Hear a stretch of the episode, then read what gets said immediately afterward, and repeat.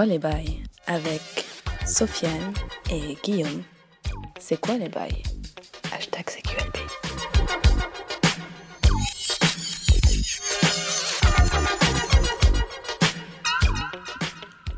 CQLB 5, c'est quoi les bails? On se retrouve encore une fois. Donc le dernier épisode 4 euh, s'est bien passé et je suis toujours avec euh, mon pote, euh, mon frère, que dis-je euh, Guillaume. Bonjour. Plus fort, Guillaume.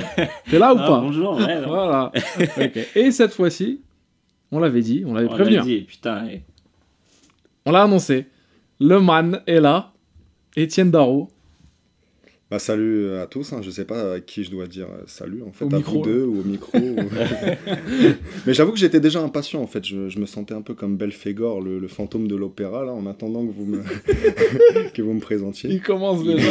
il rentrait dans le ring, tu sais. Il est vêtu tout de noir en plus. Ouais. Et euh, bon, Étienne, bah vas-y, tu peux te présenter en 2-2. euh, bon, avant, avant d'être ce que tu es, t'es un pote, avant tout. Un Voilà. ref même. Et donc, euh, c'est comment euh, en ce moment là tes bails?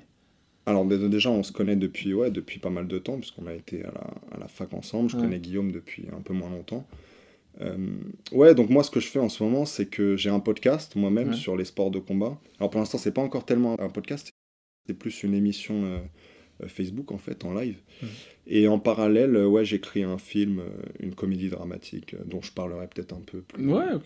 Quand tu feras ton billet, peut-être euh, Ouais, peut-être, ou peut-être que j'en parlerai au moment où je présenterai euh, le son Ouais, que je vais, que je vais vous présenter. On verra. ça marche. Bon, euh, c'est quoi les bails? On rappelle la formule. hein, euh, Guillaume et moi, euh, les deux, les deux, les deux Boug, les deux Lascar de, de service. On vous présente euh, un thème, une idée. avec deux sons accompagnés de recommandations évidemment. Mm. C'est assez fluctuant, assez malléable. On peut parler de tout n'importe quoi, de trucs sérieux, de trucs un peu plus polémiques, de trucs légers. Euh, essentiellement, on va vous proposer de la pop culture, des sujets de société, des trucs à la con comme ça. Et euh, on avait prévu donc depuis le l'avant même création du podcast qu'on devait inviter des gens euh, qui seraient enfin, ponctuellement ou alors même euh, qui prendraient l'habitude de venir ici. Ouais, Etienne, bah. je pense que ce sera le cas. Et euh, donc voilà, c'est chose faite. On rappelle, le podcast est Bon, disponible. après, si les gens l'aiment pas, on va pas le réinviter. Moi-même, moi-même, je me ferais harakiri. En fait. Mais, euh, on rappelle, donc euh, CQLB, c'est trouvable où, Vium Bah, sur SoundCloud, Ouais, euh, principalement. Après, sur les différents euh, apps euh, podcast, donc euh, iTunes, euh, Podcast Addict. voilà, tous ces trucs-là. Bon, après, sur iTunes, il n'y a, pas les illustrations. On Ouais, sait pas, c'est sait pourquoi. Ouais, mais- c'est ça, il y a un petit problème d'upload. Bon, on réglera ça un de ces quatre, mais sinon sur Twitter aussi, CQLB Podcast, Yes. at CQLB Podcast, hashtag CQLB pour, la, pour réagir en. pas en live, parce qu'on n'est Ouais. pas en live, mais deux semaines plus tard, ou une semaine plus tard. Euh, on vous invite également à réécouter, enfin, ou écouter les podcasts précédents qui sont. euh, certes sur un fil rouge, mais qui aussi traitent de choses complètement euh, dissociables de ce qu'on va traiter aujourd'hui. Ah, bah ouais. Et aujourd'hui, au programme euh, du sale, je pense. Vous attendiez à ce que je fasse ce sommaire. Donc, euh, Guillaume, euh, là, c'est à toi d'embrayer, mon pote. Ah putain, mais j'ai. T'as pas fait tes devoirs. T'as pas J'ai joué jusqu'à 5h du match. j'ai- Alors, t'as joué à quoi À Persona 5. T'as fini, ça y est Putain, ouais. 140 heures, tu nous as dit. 140 heures. Ah, c'est chaud. Je me suis endormi. Ouais, ouais, c'est chaud. Mais du coup, rappelez-vous, dans l'épisode 4, d'il y a deux semaines, on parlait de. Enfin, j'avais recommandé Hassan Minaj. Et Hassan Minaj, vous l'avez tous vu maintenant. Etienne, je l'ai proposé, il l'a regardé immédiatement, et toi, tu l'as vu euh, après la recommandation de CQLB. Yes. Alors, qu'est-ce que. Bah, moi, j'ai un peu euh, ce, que je te disais. Hein, c'est ça m'a pos- posé un peu problème sur certains trucs, et notamment sur ce type de stand-up en fait. Euh, Je regarde à- à pas mal de stand-up, mais pas énormément, mais ça. va. Et je sais qu'il y a, il y a ce genre de, de, de stand-uppers qui font beaucoup ça, où ils parlent très vite. Et c'est très agressif dans les. Ça s'enchaîne en fait. Mm. Et il laisse pas les, les temps des, aux blagues de retomber. Et lui, c'est pareil. Il est un peu dans le genre. euh, putain, le mec qui a fait Master of None. de... Aziz Ansari. Aziz Ansari. Un peu aussi à la Donald Glover aussi, qui a, qui a fait un stand-up. Et c'est un peu ces trucs-là où je trouve c'est. T'as pas le temps de respirer et de profiter d'une blague en fait. C'est genre. euh, je parle pas des, de, de, de, de s'arrêter et de se, de se regarder rire, mais juste au moins avoir le temps de, de profiter d'une blague, de la comprendre Hmm. et, euh, et, et là, c'est trop, genre, il, il enchaîne les trucs. Et donc, ouais. euh, bon, après, il y avait des blagues vraiment qui, qui m'ont fait gaulerie, mais j'ai pas pu en profiter parce qu'il enchaîne direct après. Ouais, c'est vrai, c'est vrai. C'est vrai qu'il fait ça. Moi, ça, ça m'étonne ce qu'il dit parce qu'en vrai, j'ai pas du tout euh, ressenti ça. Je trouvais pas qu'il parlait trop vite euh, ni rien. Par contre, ce qui me dérangeait, je te l'avais dit, mais c'était un- un- une toute petite, euh, une toute petite fausse note, si j'ose dire. Euh, ce qui m'avait dérangé, c'est que ça- c'était peut-être un peu trop tire-larme. Tu vois, il y a trop de C'est trucs vrai, où, ouais, euh, le truc avec sa sœur. voilà, il y a peut-être un tout petit peu trop de ça pour finalement un spectacle où j'ai juste envie de rire et pas forcément envie de, de réfléchir plus que ça sur des, sur des thèmes divers. Mais à part ça, j'ai trouvé que c'était hilarant et, et c'est rare en fait, il le disait dans le, dans le dernier podcast, c'est rare en, en vérité que, euh, que des spectacles me fassent vraiment rire et tout du long en plus. Oui, oui, oui. Et euh, Hassan Minaj, il a réussi à me faire rire et tout du long. Ouais, ouais. Ah ouais, moi j'ai trouvé vraiment, je trouve que ça fait très euh, le mec qui a une vanne, mais qui est pas hyper drôle, donc il la place le plus rapidement possible et il passe à autre chose juste après en fait. Et je- ça, vraiment, ça me, ça me perturbe quand je regarde ce genre de, de stand-up, ça me perturbe. Après, moi je suis plus de l'école Louis C.K. ou, ou même Seinfeld, où, bah voilà. Après, c'est peut-être le côté, euh, justement, le côté. Euh, immigré non mais c'est vrai parce que si tu remarques c'est souvent des d'immigré, c'est ça c'est- Non, non, non, mais ce que je veux dire dans les, dans les stand-uppers, c'est plus des, des Renois ou des, bah c'est des Oui, Indiens, oui, des oui, trucs comme ouais, ça, ouais. qui sont plus dans le côté euh, je balance des vannes, je balance des vannes. ouais. Là, c'est. je- Bah, moi, je préfère qu'on. Voilà, ça prend son temps. Mais tu vois que le truc. Tu dis que le truc est rapide, mais le truc dure quand même 1h10, il me semble. T'imagines s'il était plus lent que ça, le truc durerait une éternité. Bah ouais, mais je trouve que t'aurais plus, le temps, plus le temps de profiter de certaines vannes.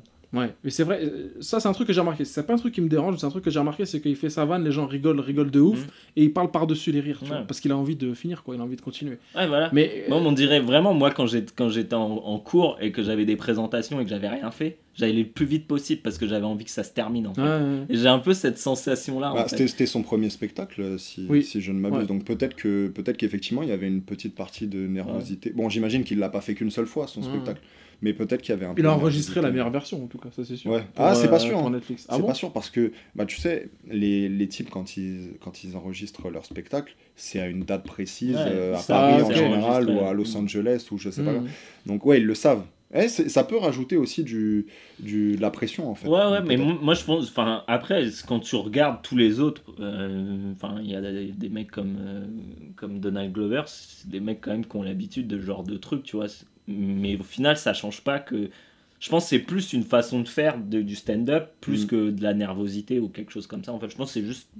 Ça, voilà quoi, c'est c'est une façon de faire et moi ça me. Et Toi, dans le stand-up, tu conseillerais quoi alors euh, en lieu et place ou alors euh, en complémentarité Euh, bah. Ouais, bah. Louis C.K., bon, après, c'est un peu. Voilà, quoi, c'est le, le, le marronnier, quoi. C'est le truc, c'est évident. Mais euh, sinon, ouais, les, les vieux Seinfeld, c'est cool. à Ouais. Regarder. Euh, Du coup, c'est une série ça. Non, mais ouais, mais c'est. Enfin, il a fait des spectacles. Ah, c'est un d'accord, vrai, c'est un vrai ok, stand-upper, euh, ouais. Seinfeld. Euh. Gad Elmaleh, non, je t'ai- ah oui, si, si, le dernier. non, euh, non, bon, c'est Ouais. pas ouf, mais c'est ri- ça Ah, va. Ça m'a fait sourire. Moi je trouvais qu'il y avait de, de bonnes idées. Je Mm. du mais c'est je pas un mauvais, hein, Gad Elmaleh. hein. Non, Franchement, tu le vois. hein. Ces spectacles, ils sont pas nuls. Il y en a d'autres en France dont on, on dira pas forcément les noms, Les qui derniers, sont pas les. ouais. Bah, en sont fait, pas ils les sont même des voleurs de vannes carrément. Ouais, Ah, ouais, bah, voilà. ouais. Euh, Mais, euh, mais Gaspard Proust, d'ailleurs, euh, un qui, est, de. qui est ultime, un- qui est intestable. voilà, un ouais. spectacle. J'ai Tape pas- à regarder, ah, bah, Gaspard j'ai- Proust. Ah bah j'ai pas regardé. Bah je regarderai peut-être et je vous dirai Ouais. ce que Il y en a sur, Netflix, il me semble. Ouais, ouais, Il y en a bah, j'ai le, regardé que j'étais fini. Ouais, ouais, Gaspard Proust tapine. Voilà. Proust Ah, celui-là il est marrant. Celui-là, il est, il, est, il est hilarant. Et sinon, bah, après, les, les classiques, quoi, Dave Chappelle, euh, ça, Ouais, ça tout reste le monde un, kiffe, un main. Et un petit aussi, bon, après, il faut les, faut les trouver, hein, parce que c'est compliqué. Euh, TJ Miller, Ah, ça me dit quelque c'est un mec, bah, il joue dans. bah, il est vachement à la mode en ce moment, il joue dans Silicon Valley, qui est la série HBO. Ah, ouais, ouais. Euh, ces spectacles sont gauleries, franchement. Après, c'est difficile à trouver. Et sinon, je vous conseille un truc, là, c'est gratuit et c'est trouvable facilement. Et c'est du, du pur stand-up avec des stand-uppers euh, que tu connais pas toi, mais genre que c'est des gars, ils, Ouais. ont, ils, ont, ils ont passé leur vie à, à faire du stand-up. Et ça s'appelle This Is Not Happening. C'est une, euh, c'est une chaîne sur, euh, sur qui est- ça a été créé par Comedy Central, je crois. Et c'est une, en fait, c'est une émission qui est présentée par. euh, ah putain, comment il s'appelle? Ah, j'ai oublié son nom. C'est sur YouTube, ça. Ouais, ouais, ouais. Bref, on s'en fout, c'est un stand-upper aussi. Ouais. Et c'est des mecs qui viennent raconter des histoires qui se sont vraiment passées. En fait. Ah. Et c'est des trucs, euh, bah, this is not happening, quoi. C'est des trucs où tu te dis, ah ouais, si, on m'avait pas dit que c'était vrai, j'y aurais Ouais, pas cru, ouais. tu vois. C'est du storytelling Ouais, du, l'américaine. sto- voilà, euh, c'est du vrai storytelling. Lol- lolesque, et, et ça tue. Vraiment, il faut regarder. Il y a plusieurs saisons maintenant. Ouais. Et euh, This is not happening, euh, c'est vraiment cool. Ça, c'est du bon stand-up. Mais quand t'as dit un petit, j'ai cru que t'allais parler de Stéphane Bach. non, non. Après, moi, les Bach. trucs c'est franc, je regarde pas. Ouais. Le plus jeune humoriste euh, de France, bah, c'était son, son il m'a palmarès jamais fait. Ah bah, Il m'a jamais fait. rire. peut-être dans une autre vie. Il était, il était là, il était là quand euh, Enora Malagré elle a fait son, son interview de, de Pharrell Williams et Ah, il était là? il était dans la gêne aussi. Qu'est-ce qu'il Ouais. foutait là? Mais parce qu'il était dans son émission. ah, Elle avait une émission elle Elle avait une putain, émission sur, la télé, euh, c'est franc. Sur Et Vigi- d'a- Virgin d'ailleurs, à, à propos de cette, euh, de cette euh, fameuse émission euh, qui a, qui, a Sting. gêné, qui a gêné toute la France, et moi, au fond, je déteste pas Enora, mais ce que j'ai à dire là-dessus, c'est que quand elle, euh, quand elle avait interviewé euh, euh, Pharrell et qu'elle lui avait demandé, euh, ah, vous êtes- qu'elle lui avait dit vous êtes un génie et tout machin, Pharrell avait dit non, je suis pas un génie. Hans Zimmer, par exemple, est un génie. Ouais. Et malheureusement, Enora ne savait pas du tout qui était Hans Zimmer, ça se voyait sur son visage. Donc j'aime bien Enora, je le... enfin j'aime bien, je la déteste pas en tout cas, Ouais. mais c'est vrai que ce jour-là, ça m'avait interpellé. Ouais. Elle a fait des yeux de Merlin Free. Elle a moi, fait des c'est de Hans Zimmer, non Comme Max Richter, tu vois, moi tu me dis Max Richter tout de suite, je. Où ça, Mais, euh, il est ça, où il est où Il est là en bas et tout, je veux savoir. T'attends, Mais- t'arrives là. Mais, euh, mais non, ouais, ok. Ouais, ouais, bah écoute, bah Viom, bah du coup là, le fait que je comble ton vide euh, Non, mais attends, j'ai trucs à dire. Ah d'accord, bah vas-y, bah, vas-y, je te laisse le champ libre. hein. C'est ton Euh, podcast aussi. hein. Non, j'ai une question à te poser, frère. Ah à moi Ouais. Ouais. Ok. Euh, Donc, t'as fait combien d'a- d'années d'études? Ouh, euh, bonne question. Euh, 1, 2, 3, 4, 7 7 Ouais, 8, 8, Hmm. 8. Et, euh, et ton. Comment? Après le bac, tu veux dire? Ouais, ouais, après Ouais, le bac, ouais, ouais. ouais. 8 années d'études. Donc, c'est quoi ton titre en tout euh, J'en ai pas vraiment. Blaireau, je sais pas. Docteur en histoire non, pas je suis pas docteur. Non, non, je suis pas docteur. Non, je suis pas docteur.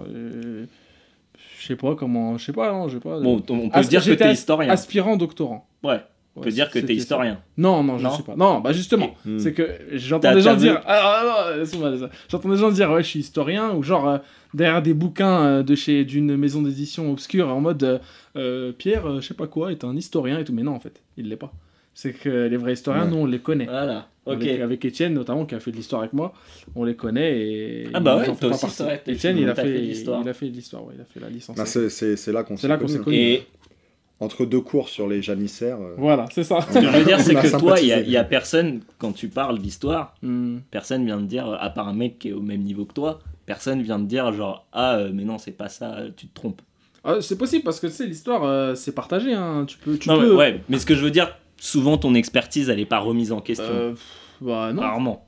Après, je, je l'étale pas non plus. Non, euh, mais voilà, choses, mais- quoi, mais... Bon, un peu que- Non, euh, arrête, tu me connais, t'es un mytho. ah.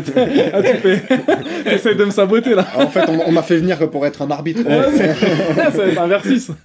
non, non, mais je l'étale pas. Voilà, c'est une passion avant tout. Et... Ouais. Enfin, en fait, c'est une passion en vrai. Moi, je trouve que tout le monde. Non, mais je veux dire, c'est ton, un- ton boulot, t'es payé pour ça aussi. Oui, prof oui, voilà, voilà. C'est ton boulot, t'es payé Ouais, pour ouais. ça.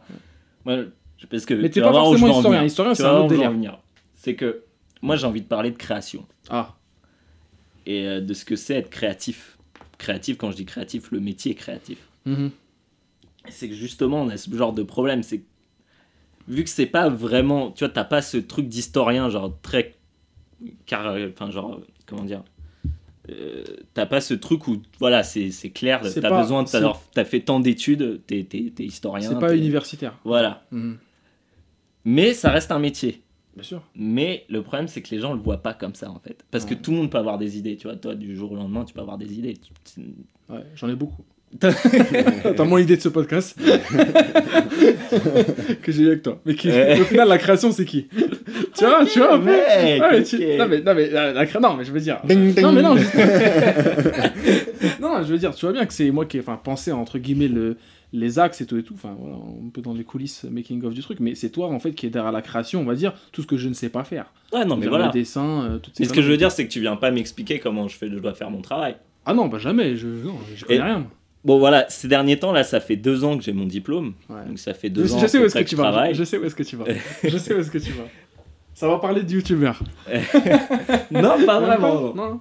Et, euh, et donc, du coup, je commence à me, poser des questions sur ce que je fais, sur ce que c'est être créatif, sur euh, est-ce que. euh, où est-ce que vraiment je, suis bon, tu vois Hmm. et euh, où est-ce que j'ai un certain niveau d'expertise. Et le problème, c'est que je me rends compte que quand je tra- en travaillant, je me suis rendu compte que tu es face à des gens qui n'ont pas ton niveau d'expertise, Ouais. mais vu qu'on est dans un métier qui est, entre guillemets, qui n'a pas vraiment de limite, tu vois, c'est pas limité, c'est genre, euh, quand tu peux être créatif, tu peux être euh, designer, tu peux être euh, graphiste, tu peux être euh, euh, réalisateur, tu peux, tu vois Écrivain. écrivain, voilà. Et tu as ce problème où en fait, aujourd'hui, on est dans une espèce de société où tout le monde est artiste en fait. Oui, bien sûr. Tout le monde est photographe, tout le monde prend des photos, mais genre. euh, Mm. En fait, il y a ce truc où en fait, j'ai l'impression que les gens ont l'impression que bah, c'est pas un métier en fait. Il suffit d'avoir des idées pour être créatif. Et je me retrouve dans ce truc où en fait, je me dis, bah non, c'est un métier, moi je l'ai appris mon métier, tu vois. Oui. Et je me pose la question, du coup, est-ce que est-ce que c'est l'expertise des logiciels que j'ai qui fait de moi un créatif Ou est-ce que c'est ce que j'ai appris, ma culture, euh, comment on m'a appris à créer? Parce que c'est un, un processus de créer, en fait. Ou Et même, je- ou même simplement ton, ton talent moteur en fait de ta Oui, main voilà, ouais. dessiner un truc. C'est ou- ça. Ouais, c'est ça, pour moi, c'est peut-être le. Enfin, excuse-moi, du coup. Non, Non, mais vas-y, vas-y, t'as t'es- bien vu Pour- que j'avais rien préparé, hein, donc euh, Ah, interviens. justement, j'allais te faire intervenir. ouais. Mais, mais pour moi, c'est peut-être le, le principal, justement, c'est ce que tu produis. Est-ce que les gens trouvent ça créatif ou, tu vois, ou artistique ou non, en fait? Tu vois, comme tu disais, il y a plein de gens qui se disent artistes, et parfois, peut-être, ils ont les diplômes, mais ils le sont simplement pas, Mm. tu vois. Mais Et l'inverse aussi. Il y a, Et l'inverse, il y a ce aussi. problème aussi, c'est en fait, c'est souvent le problème, il vient quand tu la- l'appliques au monde du travail, en fait. Parce que moi, je suis face à des gens parfois qui ne comprennent pas ce que c'est, qui pensent être créatifs, mais qui n'ont pas les bases pour être créatifs. D'accord. Et, euh, et par exemple, tu vois, tu es face à quelqu'un qui est censé te donner des ordres et te dire comment faire ton travail, sauf qu'il ne sait pas exactement ce que Mm. tu fais, en fait. Oui. Tu vois ce que je veux Il dire sera incapable de refaire ton travail. Ouais, Non, sûr. voilà. Oui, c'est la base. Mais après, au bout d'un moment, tu vois, tu arrives dans des, dans, des, dans des milieux où, la- le, le- comment, le, par exemple, un mec- j'imagine un mec comme Kojima, Ouais. il va être incapable de refaire la 3D d'un des mecs. Mais il comprend, il sait comment ça Mais fonctionne. Kojima, tu il codait hein, dans les années 80. Ouais, non, mais voilà, mais ce que je veux dire, c'est Ouais. qu'il a plus le, le- Il fait Non. plus ça, donc il a plus le niveau, tu vois, genre, c'est comme les mecs, genre, bah, Feu Itawa et tout ça. Les mecs, ils avaient, voilà, ils avaient une création. Mais, euh, mais il pense au truc. Hein. Moi, mais voilà, ils pensent, ils connaissent, ils savent ce que c'est. Tu vois Mm. ce que je veux dire? Quand il voit la gueule du truc, du travail Voilà. final de, de l'infographiste, il se dit Ah non, c'est pas ça que, Ouais, que j'ai ça, Moi, pensé. je, c'est ça. voilà, c'est que ça. j'ai pensé. Mais là, Non, mais... mais- là, en l'occurrence, Kojima, c'est sans doute pas ce dont il parlait, quoi. Là, il parle... Oui. là tu Non, parles je de parle de gens justement Ouais, qui ouais, n'ont ouais. pas le talent Ouais, de. Kojima. ouais. En fait, fait, Kojima, c'est l'exception. Et, euh, et- non, mais ce que je veux dire, c'est que t'en as plein des gens comme ça, des gens qui, voilà, qui, ont, qui sont partis de zéro, qui avaient des connaissances et qui ont appris et qui après sont dans des postes de direction plus que de, plus que de, réel, de création vraie, tu vois. Mais le problème, c'est que souvent, dans le milieu du travail, tu es face à des gens qui ne comprennent pas les logiciels, qui ne savent pas ce, qui- ce que c'est. Oui, oui. Tu es face à quelqu'un qui, par exemple, va te dire que Photoshop, tu peux faire de la 3D. Ah ouais. Et c'est pas possible. Ouais, même moi, Tu vois, je même sais- moi, même moi, je sais que c'est pas possible. je- ouais. C'est pas po- tu- Il y a un, un module 3D, mais c'est. C'est pas ça, de c'est base. pas- non.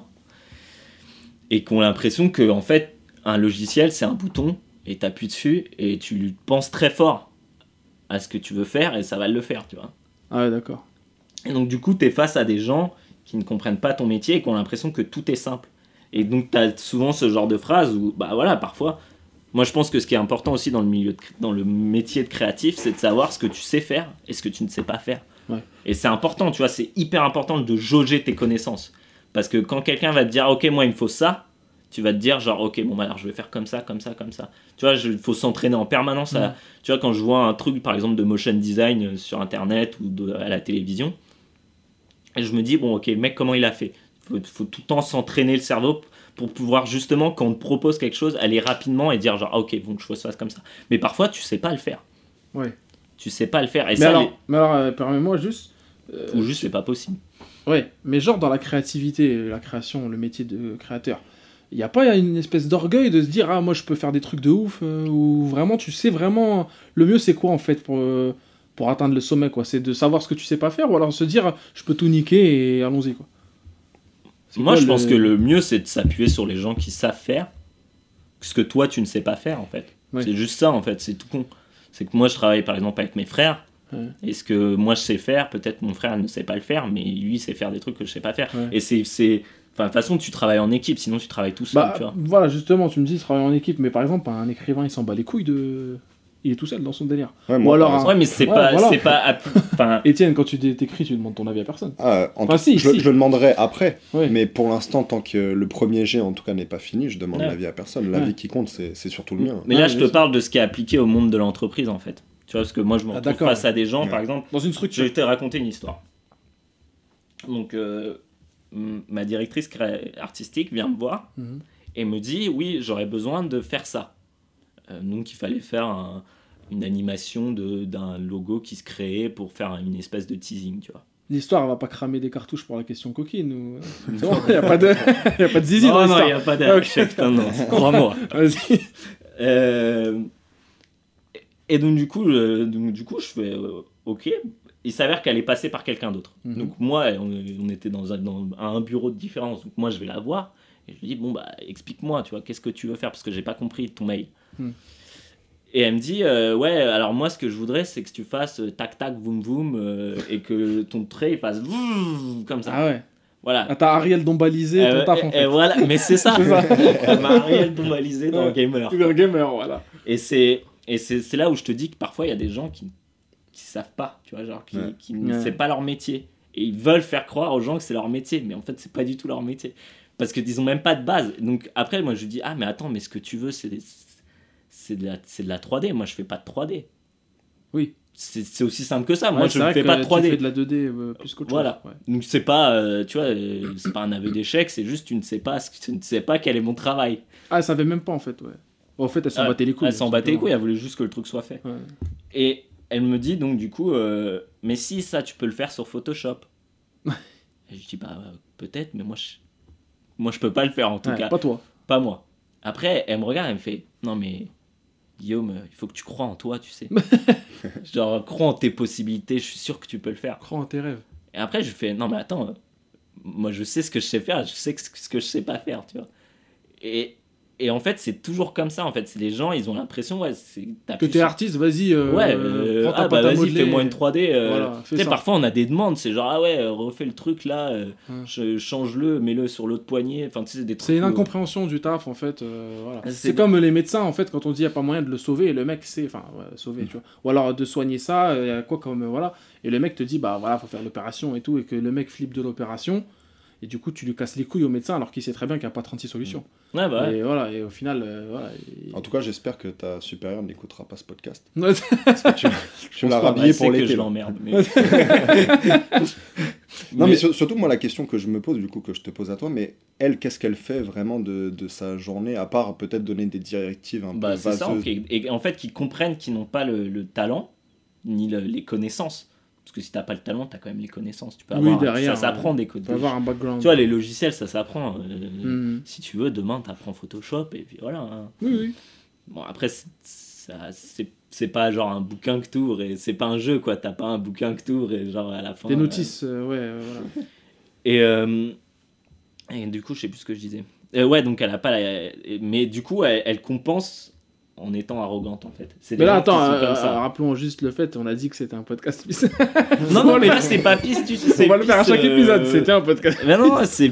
on va traiter toute la Terre. C'était Non, un non, mais même pas. C'est... En fait, c'était juste pour Mais tu parler dis de ça, elle, mais tu parles en fait de ces, enfin, ces gens-là qui sont dans Ouais. toutes les structures, Parce que de toute façon, dans tous les stages que j'ai fait, c'était toujours Oui, ça. hein. oui, c'est genre, ah, mais, mais Ouais. ça, ça, je peux le faire. Et t'es là, bah vas-y. Et moi, je te dis même la vérité, j'ai même fait de l'intérim où je portais des cartons de 500 kilos, tu vois, enfin, bah, en tout cas des cartons lourds. Et le mec me disait, hé Sofiane, euh, prends ces cartons-là, emmène-les là, et après tu prends le, le transpalette, et tu sais, c'est taf d'été. Ouais. Et lui, il, il aurait pas tenu le. Il Ah aurait, bah. voilà, il aurait craché ses poumons s'il avait fait. Quoi. Mais en fait, il me moi- disait ça avec la clope à la main. Ouais. Bah. Bah, mais lui, il était pas capable de le faire. Et en fait, je me disais, si j'étais à sa place, euh, je ferais pareil en fait. Mais tu vois, la vrai. plupart Voilà, du temps, je dirais, vas-y, tu vois, euh, je, parle, je, je travaille pas beaucoup avec euh, cette femme-là, mais je travaille beaucoup avec mon frère, par exemple. Et mon frère, par exemple, bah, il a des connaissances. Donc du coup, quand il me demande quelque chose, il sait ce qu'il me demande. Oui, oui. Et quand il, quand il a des changements, des modifs à faire, il me dit pas ah ouais mais non je voudrais plus que ça fasse ou que, ou Ouais. que t'as ton, ton truc qui soit comme ça. Elle m'a dit, elle m'a montré et je lui ai dit mais ça c'est une main. ça c'est une main. Alors du coup, il faudrait que tu me dises, il y a des, des termes qui ont été inventés, comme trois quarts face, comme face, comme euh, Des termes techniques, quoi. Des termes qui sont Mais en fait, techniques, que mais nous, on sont- comprend, là, sont- pour le coup. voilà, tu, Moi, je te dis trois face, tu Ouais, sais ce que ça veut dire. Oui. Et ben voilà. Et en fait, elle savait pas comment, quoi. Elle l'avait dans sa tête, peut-être, mais.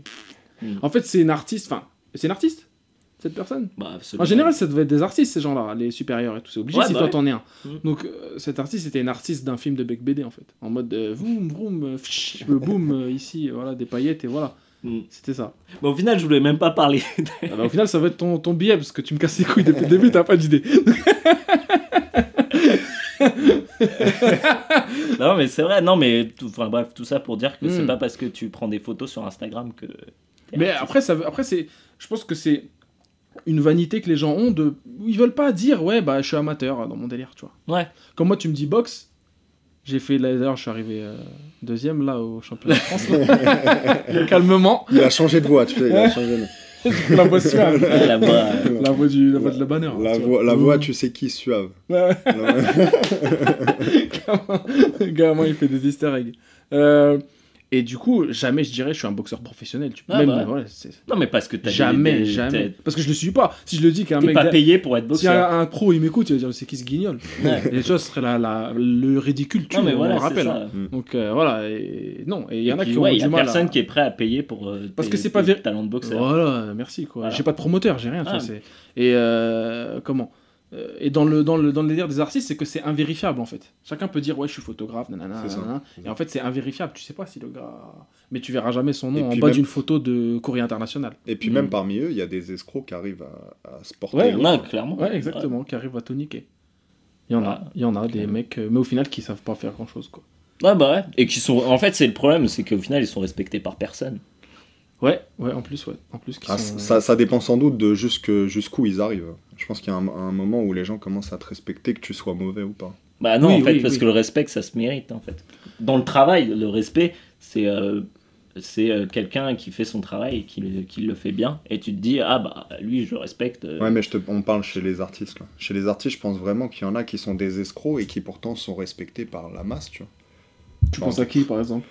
Je pense à rien de particulier, mais si tu vas dans les musées d'art moderne, tu vois des trucs qui ressemblent vachement à, à des escroqueries. Et, Mm. et pourtant, les mecs sont arrivés loin. Et je suis sûr qu'ils sont respectés, au moins par les gens qui ont apporté leurs œuvres, entre guillemets. euh, Comme le mec qui a fait les shots là, ou je sais pas quoi, tu sais, le... Ouais. qui respectait euh, ad vitam quoi, le gars pour ça. Juste il a mis des shots, il a dit voilà, c'est de l'art. Bah après, j'ai appris, enfin j'ai étudié en cours, je me souviens plus, mais il y avait quand même des explications derrière. Même- mais bon, c'était voilà, merci quoi. c'était de la branlette après peut-être. C'est pas la. Vénus de Milo. Tu vois. Ah non, oui, non, mais, ouais. mais là c'est après, c'est est-ce que c'est dans l'art, est-ce que Ouais, la technique, est-ce que c'est la technique ou le Oui. ou le message qui est Et important. pour le coup, en, qualité de pseudo-historien au final, que, enfin, historien que je ne suis pas, l'art et la technique sont liés. Ouais. L'artisanat, tu vois, c'est le, voilà. c'est le, le mi-chemin en fait. Entre Ah, mais moi de la toute façon, je sais que je respecte beaucoup plus la, la technique dans, dans mon milieu. Je sais que. Tout est artisanal à un la base. mec, euh, un mec euh, comme euh, comme Miyazaki. euh. Qui est un artisan en fait. Et puis, ouais. Moi, moi, ça me fait aussi penser à Picasso quand tu dis euh, l'art et la technique. Euh, Avant d'être euh, donc un peintre qui dessinait des formes un peu étranges, Picasso dessinait et peignait parfaitement. en fait. Mm. Il était capable de faire du Modigliani, mais en fait, il avait décidé de faire son propre truc. Faire son délire. Ouais, ouais, bien sûr, ouais. Ça, c'est, ça, c'est à n'en pas douter. Mais il faut déjà un rapport avec un art, même s'il n'est pas visuel ou auditif, ou il faut déjà un rapport, hein, une sensibilité. Non, une sensibilité. voilà, une sensibilité pour ensuite euh, se balancer dans le délire. Quoi. Moi, j'ai un exemple que j'utilise toujours, c'est mon prof de karaté, euh, mon sensei de toujours, qui m'a dit, qui est de son aveu propre, ouais, je me suis mis à l'aquarelle à 60 ans, et aujourd'hui, il fait des, vraiment des aquarelles de fils de pute. Et euh, il, m'a dit, mais c'est le karaté do euh, qui m'a qui m'a donné cette, cette sensibilité, qui m'a mis en accord avec ma sensibilité pour faire ça. Mm. Mais de toute Voilà. façon, c'est te, C'est lourd. t'as- Ouais, t'as- voilà. t'as- si t'as un minimum de curiosité, tu vas, tu vas jamais rester euh, Mm. euh, genre euh, enfermé dans un seul média. Par Oui, exemple. bien sûr. Tu vois, nous on a commencé par le jeu vidéo, ça nous a amené aux comics, ça nous a amené aux films, ça nous a amené aux séries. Tu vois, ça t'ouvre un. Si t'as un minimum de En curiosité, vrai, si t'es si curieux au bon moment de ta vie, normalement, euh, t'es curieux toute ta vie. C'est Ah, ça. c'est ça. les gens qui n'étaient pas curieux euh, dans... quand ils étaient jeunes, et je m'en souviens, j'ai quelques exemples. Mm. Mon frère, par exemple, euh, bah, il n'est pas curieux aujourd'hui. Aujourd'hui, euh, voilà, il c'est pas, il n'est pas, pas le même profil que moi qui, euh, quand j'étais petit, en fait, je passais ma, ma vie devant la télé et devant des programmes qui n'avaient rien à voir. Je passais de Hercule, euh, la série en mode mythologie à euh, Baywatch, enfin Alerta Malibu, et, et après le soir il y avait euh, la trilogie du samedi, et derrière il y avait un téléfilm de Stephen King. Donc là j'étais Et à saucé 2h vie. du mat, t'étais toujours sur Arte à Voilà. mater des trucs. euh, Voilà, à mater des trucs hardcore, les Shadok, des trucs comme Ou ça. peut-être que je parle de J'adore, moi, là. Je sais pas. c'est l'un, toi ou moi. Ouais. Ouais. Bon, on s'auto-suce, hein, tranquille. Faites-vous plaisir, les gars. Calmement. Euh, ok, Guillaume, euh, t'as conclu là, c'est bon C'est C'est fini, là, c'est fini la, merde, la là. purge là, ton oral euh, raté là C'est bon Zéro, exactement zéro. ça. Ah, va, bah, zéro, désolé, j'avais rien prévu. tu- Ajac. Il nous a ramené des années en arrière, Ah, hein, Jacques. Euh, mais je suis sûr qu'en revanche, en termes de son, t'as ce qu'il faut. Euh, ouais. On y ah va ouais, c'est vrai que j'avais montré mon son. Allez, mets-nous calme. Hashtag CQLB.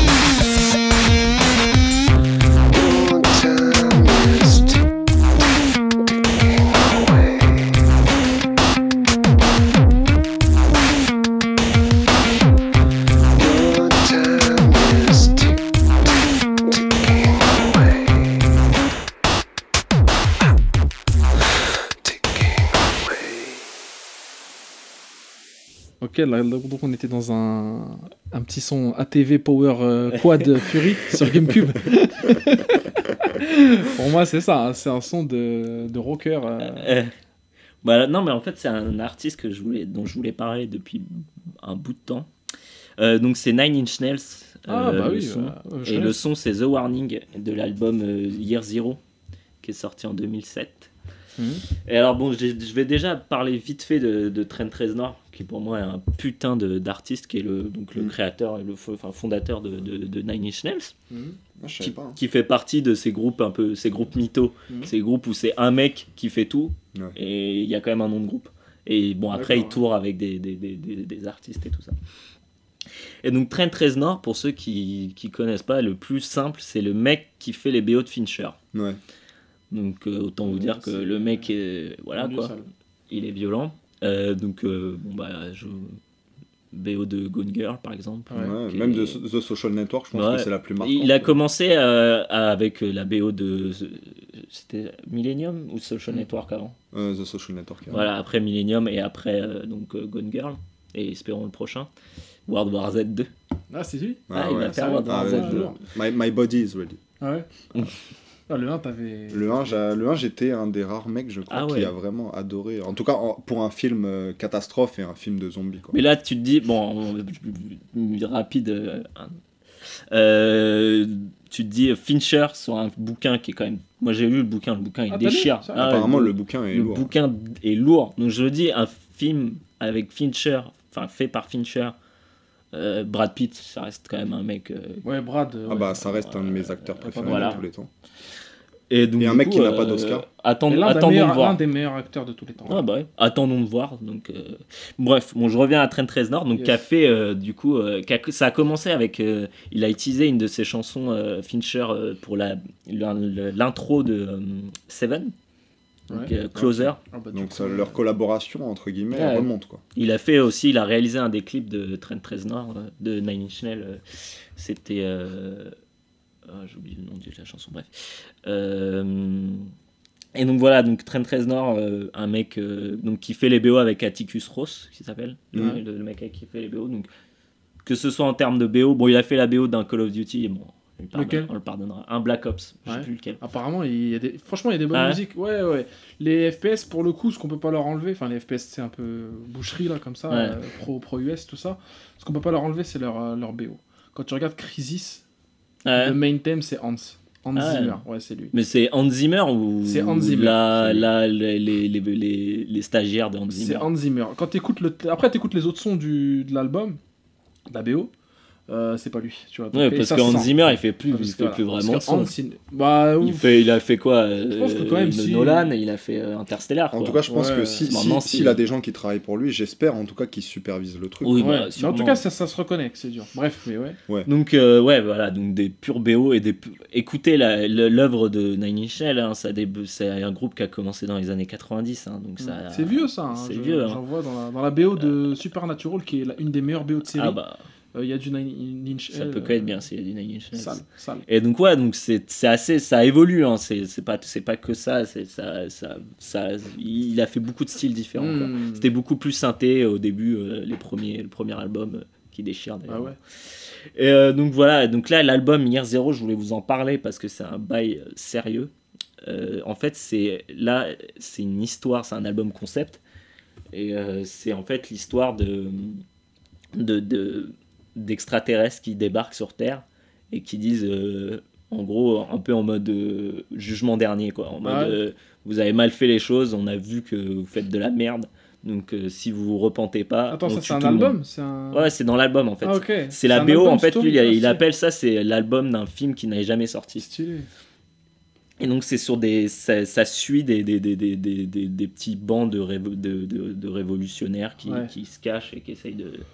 De, de tenir Résistance, de, ouais, de ouais. résistance face, euh, face à l'envahisseur. Hmm. Et donc là, cette musique, euh, cette chanson, vous avez sûrement pas écouté les paroles, mais c'est l'arrivée justement des, des extraterrestres et qui arrivent et qui disent voilà, euh, on vous a regardé, vous faites de la merde, Mm. euh, euh, vous, pensez que à l'argent, à vous détruire, à vous détruire entre vous et tout ça.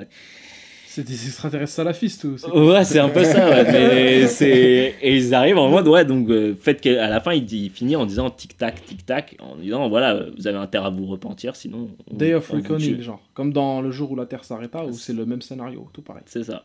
Sauf que c'est. Kenny Reeves qui vient. Voilà, et ça devait être, à la base, il devait faire une série sur HBO. Et Ah ça ouais, a ah, jamais été HBO. fait. Ouais. Ouais. Et euh, Une série basée sur ouais, l'album. basée sur l'album euh, The Year Zero. Hmm. Donc voilà. Donc euh, lourd, vraiment. euh, Donc ça parle beaucoup de capitalisme, de conneries Ouais. comme ça.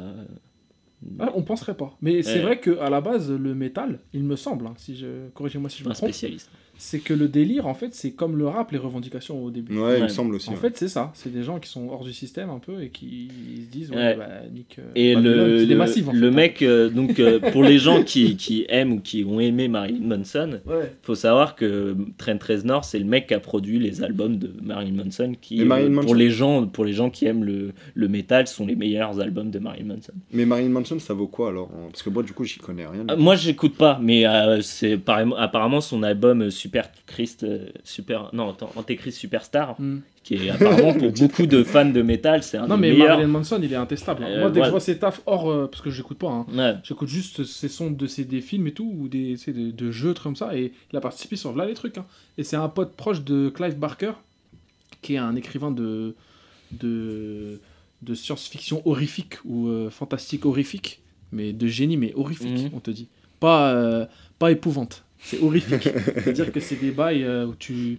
Entre, entre, enfin, quasiment Lovecraftien. Mhm. Et je sais que Marilyn Manson, il, est, il adore ça. En plus, c'était le, le Mhm. de Rose McGowan, et nous-mêmes, on Mhm. sait que.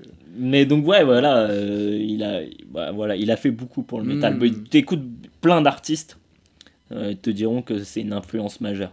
Donc j'ai peut-être pas choisi le meilleur son. Moi c'est un son où je l'écoute, j'ai l'image dans la tête. Ouais. Et je sais comment je réaliserai. Si je devais réaliser un clip, je sais exactement quand je le ferai.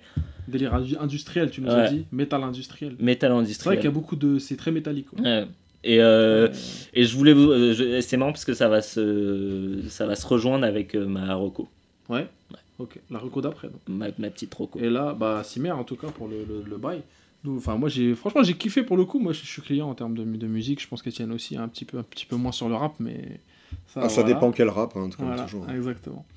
Euh, là, c'est notre invité, on rappelle, c'est Étienne Darro. Il est là en qualité d'invité, pote, euh, frère, euh, sauce, sahab, euh, Arbitre. contributeur, Arbitre. arbitre. euh, voilà, sidekick, euh, comme on dit. Et- Sidekick rigolo Non, un- non, pas rigolo. Et aussi un mec qui nous écoute, side quoi, un mec d'une qui est tête là, de plus qui, que nous. qui soutient.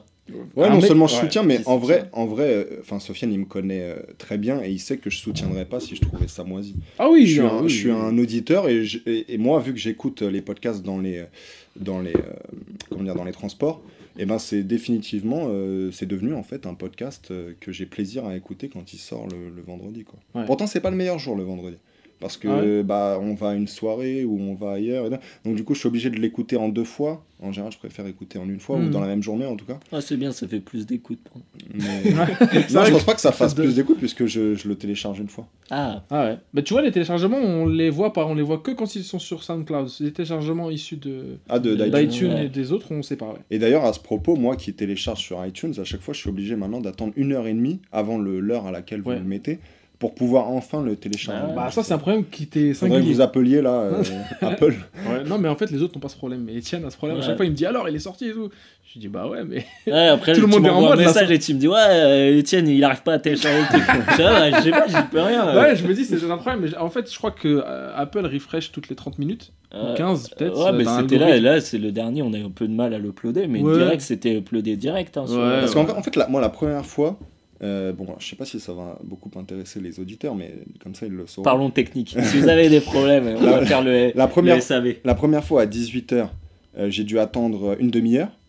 Et puis là, les deux dernières fois, en fait, j'ai dû attendre une heure et demie. Mais une heure et demie pile, en fait. C'est-à-dire qu'à 19h30, le truc Ah ouais. était euh, dans le. En fait, le mec il attendait de venir pour pouvoir se plaindre et C'est dire ça, bande de bâtards. Mais Voilà. c'est pas contre vous, en fait, c'est contre Apple, finalement. Ils Ouais, nous ont. voilà. ils C'est nous pas ont- parce que les autres n'ont pas ce problème. Ouais. Bon, euh, je rappelle, la formule, c'est on parle chacun d'un truc, et là, Etienne, il est venu en qualité d'invité, mais bien nous en face, il va aussi parler d'un délire. Et je sais qu'il me réserve un truc qui va me mettre Bangkok Dangerous. banlieue sale. banlieue Maintenant, sale, Bangkok Dangerous. Maintenant, et... Bangkok Dangerous. et dans 6 mois, ce sera sûrement sera autre chose. Allez, Etienne, euh, bah, Dieu nous vas-y, on t'écoute. Voilà. Bah alors en fait, tu, en fait, on se rendait, euh, on se rendait à peu près chez toi. Hein, je sais pas si tu te Ouais. rappelles. Et on va pas dire d'ailleurs où c'est, mais c'est une ville de braqueurs. hein, donc, déjà, le... donc déjà le décor est un peu posé quoi. Et puis tu m'as dit, euh, ouais, donc euh, bah tu seras le premier invité, etc. Mais il faut que tu viennes nous parler d'un délire euh, comme tu sais bien le faire et, et comme on fait en fait dans notre Oui. podcast. Et moi j'ai dit, comme les memes sur internet, c'est les mêmes. J'ai dit, c'est no more. Tu, vois, tu Mhm. sais très bien, je vais venir et je vais parler d'un truc. Euh, qu'on a en commun et que même Guillaume aussi, je suis sûr, euh, partage. Moi j'espérais que tu nous parles de hantise. Parce que on m'a dit qu'on parlerait de hantise. Ouais, mais la, Et- la hantise, ça a un peu disparu euh, de mon, de mon vocabulaire. Je l'ai, je, l'ai, je l'ai sorti à une époque, et maintenant, je préfère le mot apaisé à hantise. Tu vois, maintenant, il y a, il y a des, deux choses Le différentes. mec en il fait. veut tout le temps placer des, des nouvelles expressions. quoi. mais euh, ouais, enfin bref. Mais parlons peut-être pas de, de ça maintenant. Euh, ouais, donc... euh, j'ai, oublié ce que je voulais dire. Ouais, tu, tu voulais nous parler, on t'était venu chez moi, on avait parlé, et je t'ai dit, mais nous bien. Ouais, nos c'est morts. c'est No More. Et du coup, je voulais parler d'un d'un délire qu'on avait en commun, sur lequel tout le monde pourrait, pourrait rebondir. Et un délire aussi qui est devenu une humeur, en fait. Qui est devenu, en Ouais. fait, parfois, on se dit, euh, voilà, et c'est. Ouais, je- en tout cas, une humeur. Vraiment, là, je me dis, il faut que, en l'occurrence, donc, je me mette un huis clos. Ah, ouais. Donc, je suis venu parler des huis clos. Le- La Alors- pièce de Sartre. Ouais, ou le, ou le film avec euh, Lino Ventura, tu sais. Voilà, huis clos. Mais bon, là, déjà, on- là, on a déjà perdu euh, 30 euh, auditeurs, là. Mais... Là, il est en train de dire que nos auditeurs ils sont cons. Mais non, c'est pas ça, c'est que Lino Ventura, huis clos, des Oh, films. Enfin, bref. Ah, putain. Euh, non, et donc, euh, bon, alors huis clos, déjà, euh, étymologiquement, euh, huis, hein, c'est tiré du latin euh, qui veut dire euh, porte, en gros, et clos, euh, j'ai pas besoin de Porte le dire. close. Voilà, c'est c'est- c'est cl- clore ou clos, quoi. Ouais. Euh, moi, ce qui m'a toujours interpellé avec le mot huis clos, c'est qu'il est écrit par les gens comme ça dans, la, dans la vie, d'autant de façons qu'il y a de positions dans le Kama Sutra. En fait, il n'y a pas un mec qui est capable de me l'écrire de la bonne façon. Ouais. Et faites ce, faites ce jeu euh, avec les gens autour de vous, même les, les auditeurs. Quand il y a un mec euh, qui essaie de se faire passer pour un, pour un, comment dire, pour Un ponte de la langue Ouais. française, un prix Nobel de littérature, Ouais. alors qu'il aligne pas une phrase sans faire trois fautes d'orthographe et qu'il écrit le prénom de Dewey dans Malcolm, D-O-U.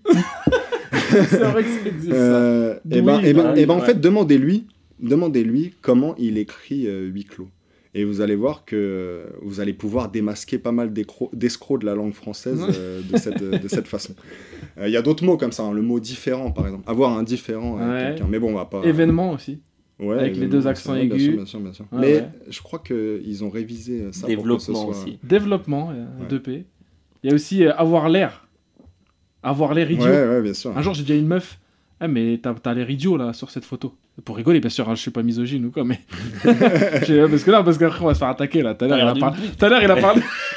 Tout à l'heure, il a parlé de sa directrice euh, en mode. Ouais, Ouais, ça change rien que ce soit une fille. hein. J'ai Ouais. pas parlé que c'était une meuf. Enfin, Ouais. ça change rien que ce soit une Bon, meuf. là, Ouais, la semaine prochaine, vous invitez une fille. Et j'ai dit, ouais, t'as l'air idiot sur cette photo. Et elle me dit, ouais, mais non, c'est idiote euh, et tout. Mais non, Non, mais c'est l'air. C'est l'air qui est idiot, tu vois. Donc tu dis pas l'air frais, fraîche. l'air est un peu fraîche.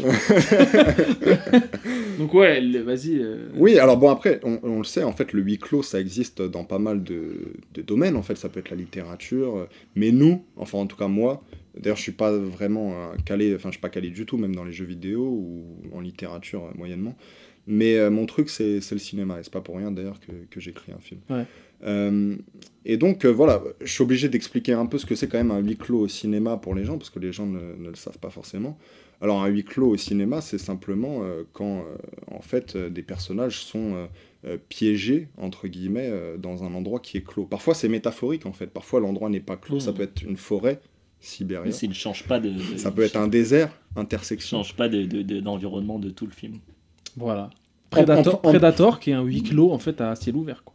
Voilà, en, Enfin, prin- à en ciel, principe, euh, en principe ciel tu changes pas d'environnement, Ouais. mais parfois, euh, parfois il peut y avoir euh, quelques, quelques variations. Mais ce qui, est, ce qui est intéressant dans le huis clos, en fait, c'est que bah, déjà ça joue avec les peurs un peu que chacun a, et parfois euh, certains l'ont plus développé que d'autres, l'enfermement, la Mm. claustrophobie, et au-delà de ça, euh, ça propose en fait de confronter les Ouais, personnages. c'est ça, les gens ils peuvent pas s'esquiver en fait. Voilà, ils peuvent pas s'esquiver et tous ils cherchent une issue à ce huis clos et souvent aux dépens des autres. Donc euh, forcément, Ouais. euh, moi là, ça commence à m'intéresser parce qu'on le sait, dans un film, dans un bon film, la psychologie des personnages, et quel que soit le film à vrai dire, mais donc là, puisqu'on parle de genre plus horrifique ou thriller ou Film de genre, hein. Ah, il y a des bons Voilà, film de genre. hein. euh, quand on parle de, de, de films comme ça, et ben euh, du coup j'ai oublié ce que je voulais dire. Euh, oui, dans, dans ces les personnages sont bien écrits. Voilà, euh, et quand- obligatoirement la psychologie. quand la psychologie est travaillée, du coup, le film euh, devient intéressant. Et d'ailleurs, à ce propos, je voulais vous demander à chacun euh, quel est finalement votre film de huis clos euh, préféré? Alors là, bonne question. Guillaume, t'en as un, toi ou- Euh, moi, moi, en fait, c'est pas mon film préféré, mais c'est le... quand tu me dis huis clos, c'est le premier film qui me vient, et on en a déjà parlé. Je sais que toi, je crois que t'avais pas aimé. Euh, c'est Carnage de Polanski. Ouais.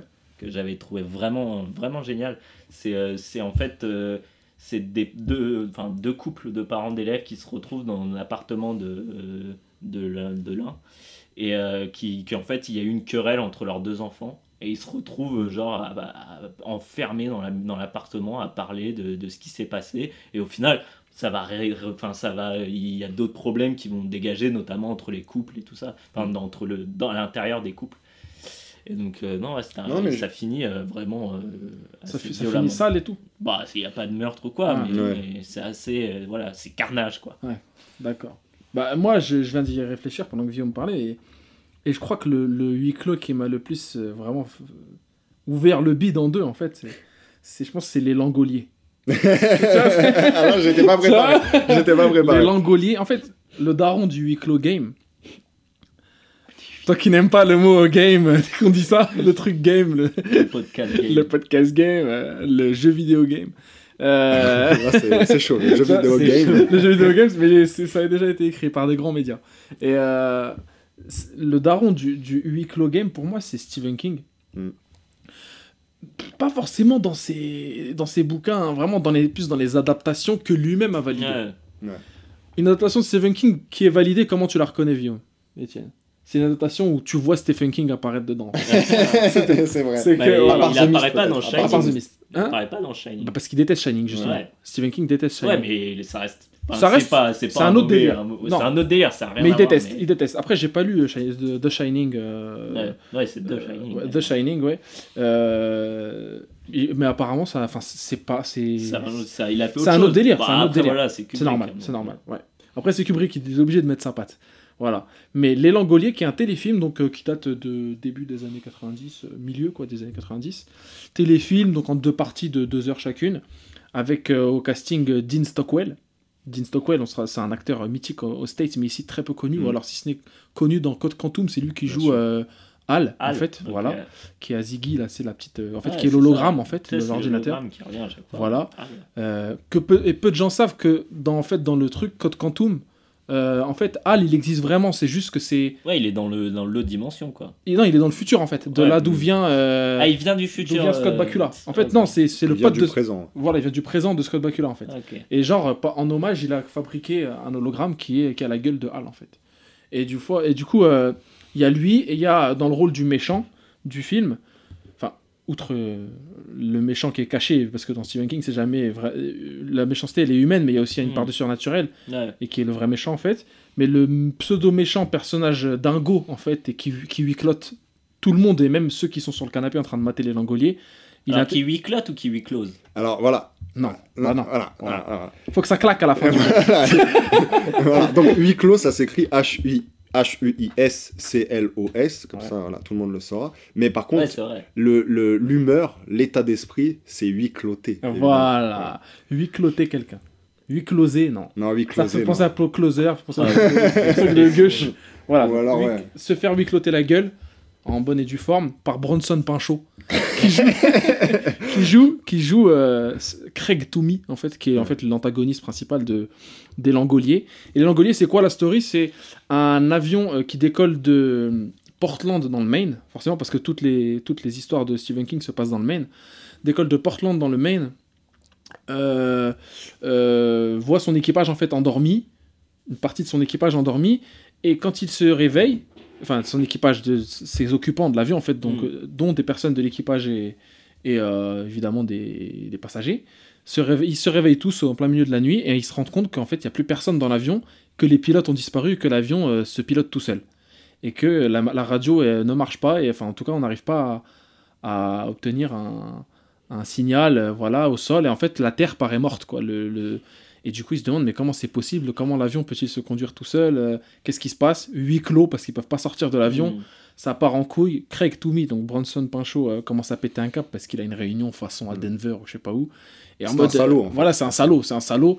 Et dans les flashbacks de, de, de ce gars-là, on apprend que voilà des stories Ouais, ça fait un peu penser sales. à la Lost en fait. Ça fait Le penser à Lost. clos, mais- euh, avec des flashbacks. quoi. Lost, on peut en parler qu'un huis clos de fils de Ah, lâche. Mm. Voilà. En tout cas, la première Regardez saison. En c'est- tout cas, les c'est- premières saisons. Les premières les saisons, premières c'est saisons, un- ouais. c'est c'est la, la gorge Mais t'aimes quand même finir, même si bon, t'y retourneras pas. Ah oui, T'es oui. content d'avoir fini. Ah, t'es oui, t'es bien jusqu'au bout en vrai, Lost. Bon, T'es on pas mis mal. On est d'accord avec Étienne là-dessus. euh, il a mieux fini Leftovers qu'il a fini. Ah, hein, ça. Damon Lindelof a beaucoup mieux fini The Leftovers. Voilà, donc les Mais d'ailleurs, tu Langoliers, devais pas en euh, parler euh Ouais, mais j'en ai jamais parlé en fait. Est-ce que c'est huis clos? Est-ce que c'est huis clos déjà? Leftovers Non. Non, non, non. Bon, voilà. Après, les, les, les saisons, quand ils sont à Miracle, vous pouvez Mm. dire que c'est un peu du huis clos.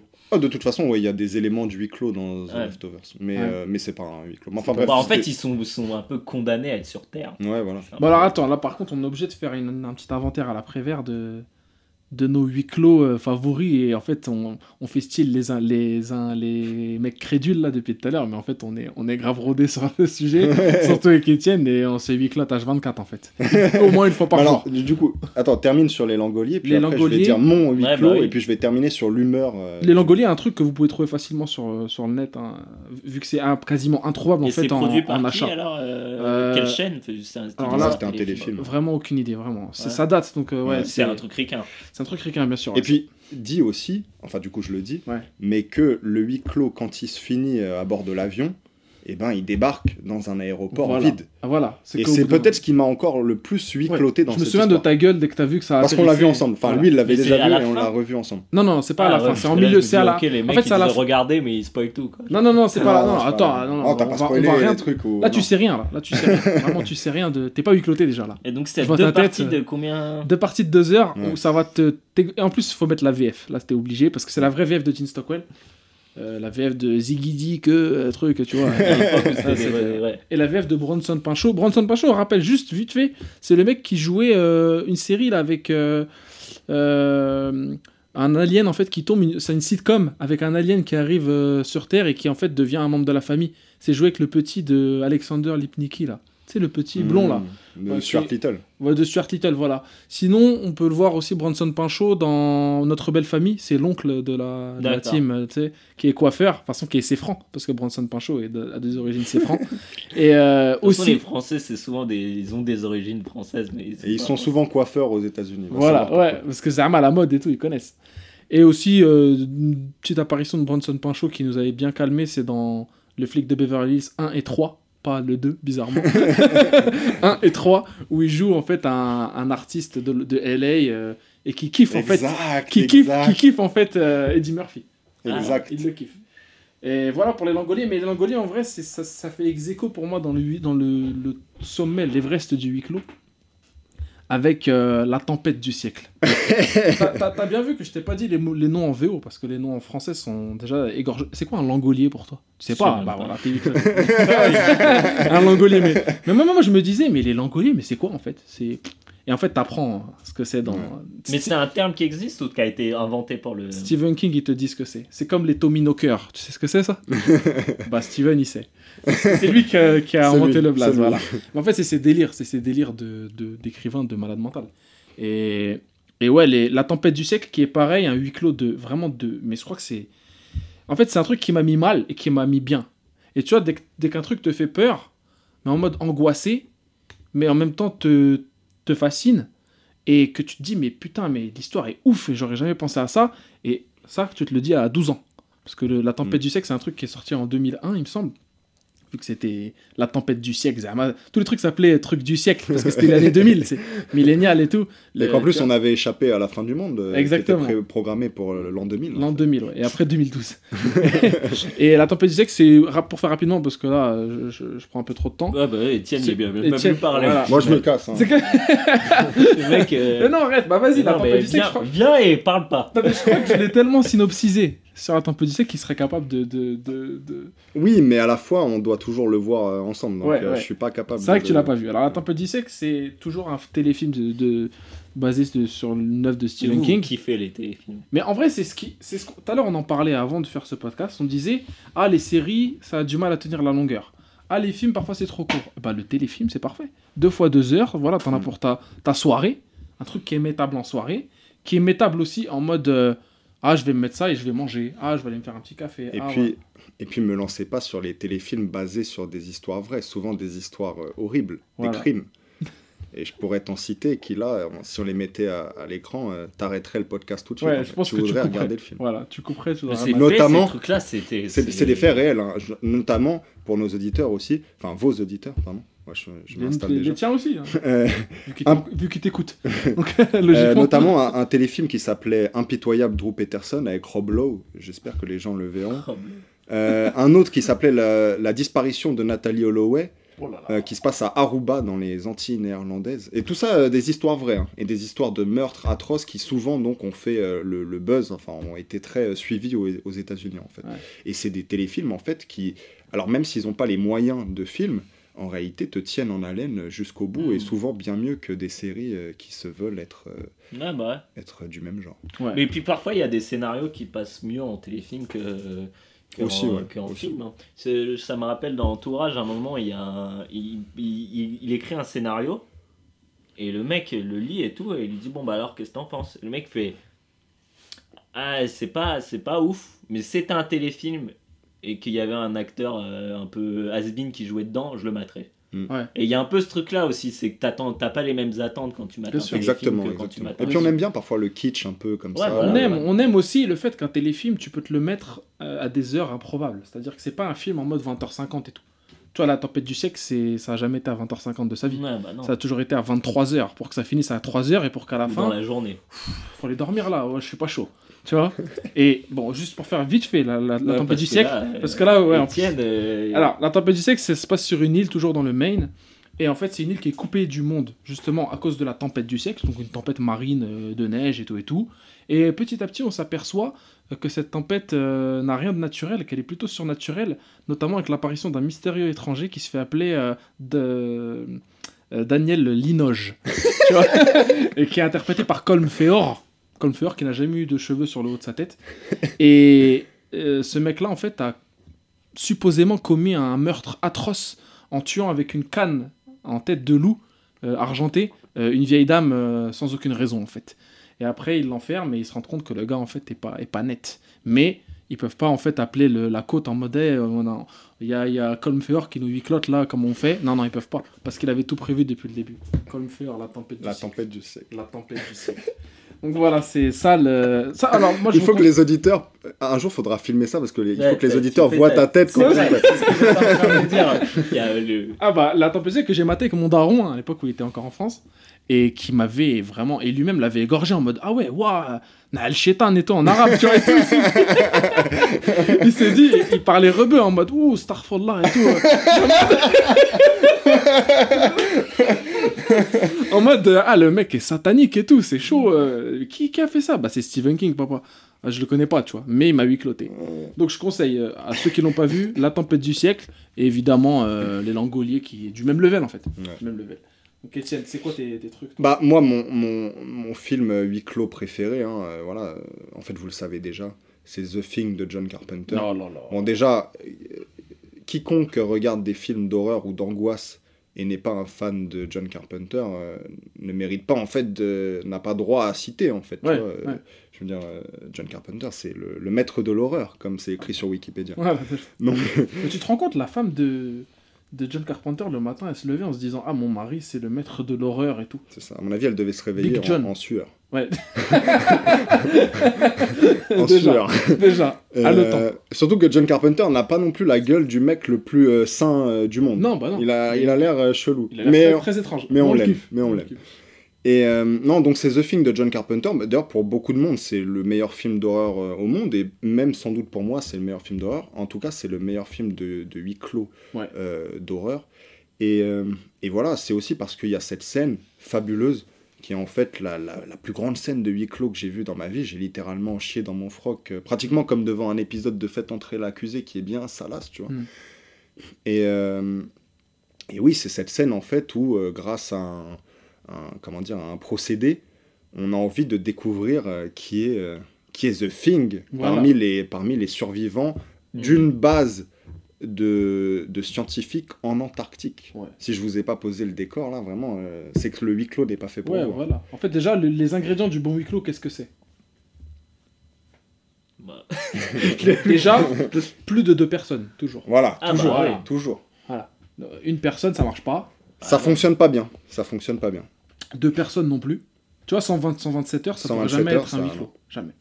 Euh, deux personnes non plus, ça marche pas, pas des masses. Ça marche pas des masses. Ouais, j'ai maté récemment un film qui s'appelle euh, Bokeh, un film indé, Hmm. qui se passe en Islande, où en fait, euh, c'est avec Maïka Monroe. Euh, et euh, c'est en fait l'histoire d'un couple qui va en Islande et qui, euh, au réveil, se rend compte que l'île est vide, en fait, et qu'il n'y a plus personne, et voilà, et que c'est chaud, quoi, et ils se demandent pourquoi. Et c'est pas huis clos. C'est Hmm. pas huis clos parce qu'ils sont que deux, en fait. Ouais. Même s'il y a des tensions, des trucs, mais ça ne l'est pas. Parce que faut qu'il y ait un. faut que ce soit plus de trois. Il faut, faut pas qu'il y ait. En vrai, les personnages féminins dans le huis clos, en général, ça peut être très bénéfique dans les codes hein, du cinéma. Mm. Et euh, parfois, ça peut un peu niquer le truc. Mm. Parfois, ça peut un peu, un peu Et puis bon, aussi dans, dans The Thing, c'est aussi un film avec Kurt Russell. Ouais. Et du coup, voilà, on- quand on aime Kurt Russell, on est, on est alpagué en fait. Ouais. On, est, Ouais. on est attiré par le. Bah, il y a toute la les- team de, de Carpenter, avec Voilà. Russell, euh, il y a aussi Keith David, qui fait le exact, Renoir exact. euh, scientifique, tout ça. Et il y a du lance-flamme, rappelle-toi. Voilà, il y a du lance-flamme. Il y a du lance-flamme et ouais, c'est un, c'est un très grand huis clos. Ah, le- Alors pour terminer maintenant sur le huis clos, sur l'humeur, sur l'humeur du huis clos, moi c'est simple, en fait, souvent, je, je crois que je t'en ai déjà parlé, hein, mais, mais euh, moi je me souviens quand j'étais petit, enfin quand j'étais petit, quand j'étais au collège, euh, ouais au collège, et même avant en primaire, euh, les gamins après l'école, on se réunissait, on se disait ouais on va au parc et tout, on va faire les 400 coups et tout.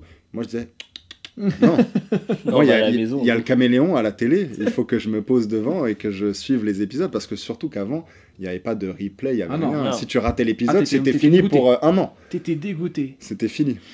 Et donc C'était moi, pas dans l'ordre. En plus, des fois, il faisait chier. Ça, ouais. ouais, enfin là pour le coup, ils avaient intérêt à les mettre. Parce que sinon, moi j'écrivais des lettres et tout. À M6. À M6, des on lettres, mettait-les c'est- dans.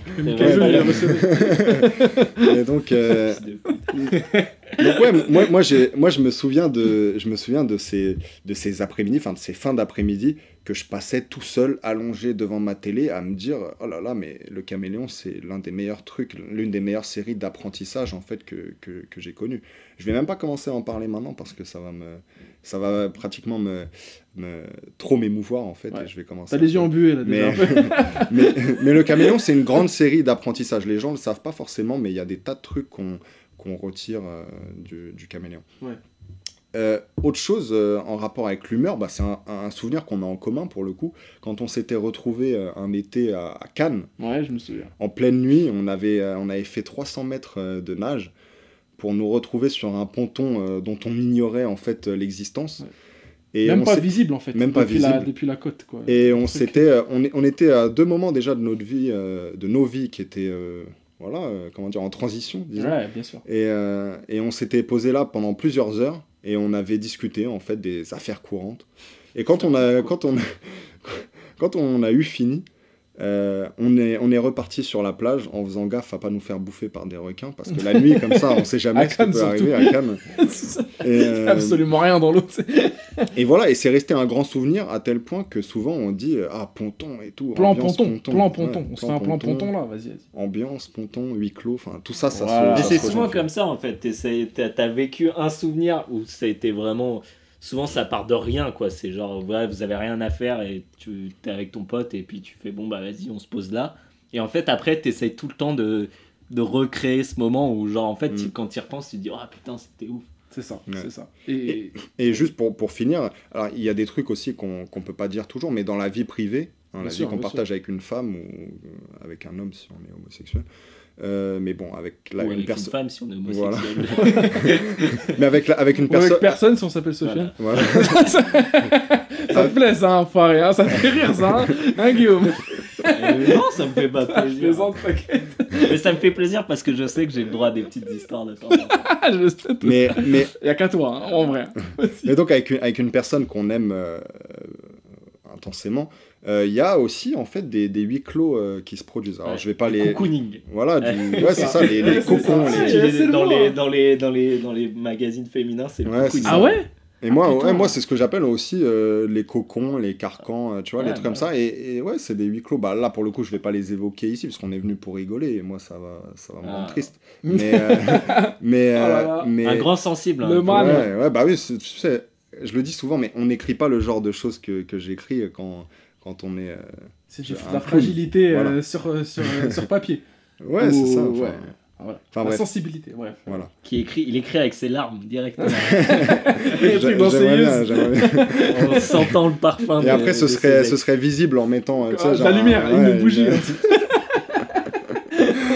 Genre truc. Mais bon, bref, donc voilà, Et tout, oui, ça, oui, tout oui. ça pour dire que finalement, euh, le huis clos est devenu plus qu'un genre cinématographique que j'aime, même si j'écris pas du tout ça, parce Ouais. qu'encore une fois, Ouais, j'écris une comédie dramatique euh, un peu coming of age, euh, voilà, sur le, sur le passage en fait de la fin de l'adolescence à la- à l'âge adulte et tout ce que, tout ce que ça comporte. Mais euh, c'est un genre cinématographique que j'aime, et c'est devenu au-delà de ça, en fait, une humeur, voilà, souvent on se dit, oh, huis clos, huis clos. Alors qu'on n'est même pas ensemble d'ailleurs. Ouais, on se dit, ouais. ouais, je, je viens à huis clos là. Ouais, bah. Voilà. Bah moi-même j'ai été huis cloté récemment, mais vraiment c'était c'était j'ai en fait j'ai été pris par surprise dans un huis clos. C'est-à-dire que j'étais ouais, ouais. c'est-à-dire que j'ai pris le RER et tout pour aller à Creil et le dernier est à Gare du Nord et en fait il s'arrête à Stade de France. Et à Stade de France, faut descendre du RER, marcher, traverser la longue esplanade là, de Stade de France où en fait c'est que des bureaux, du coup Hmm. tout est vide et il fait noir, nuit noire. Et euh, tu dois prendre un car euh, un peu. Un Ça peu... fait 27 euh, semaines plus tard. Exact, ça fait exactement 28, 28 semaines 28. plus tard. Ouais, 27, Voilà.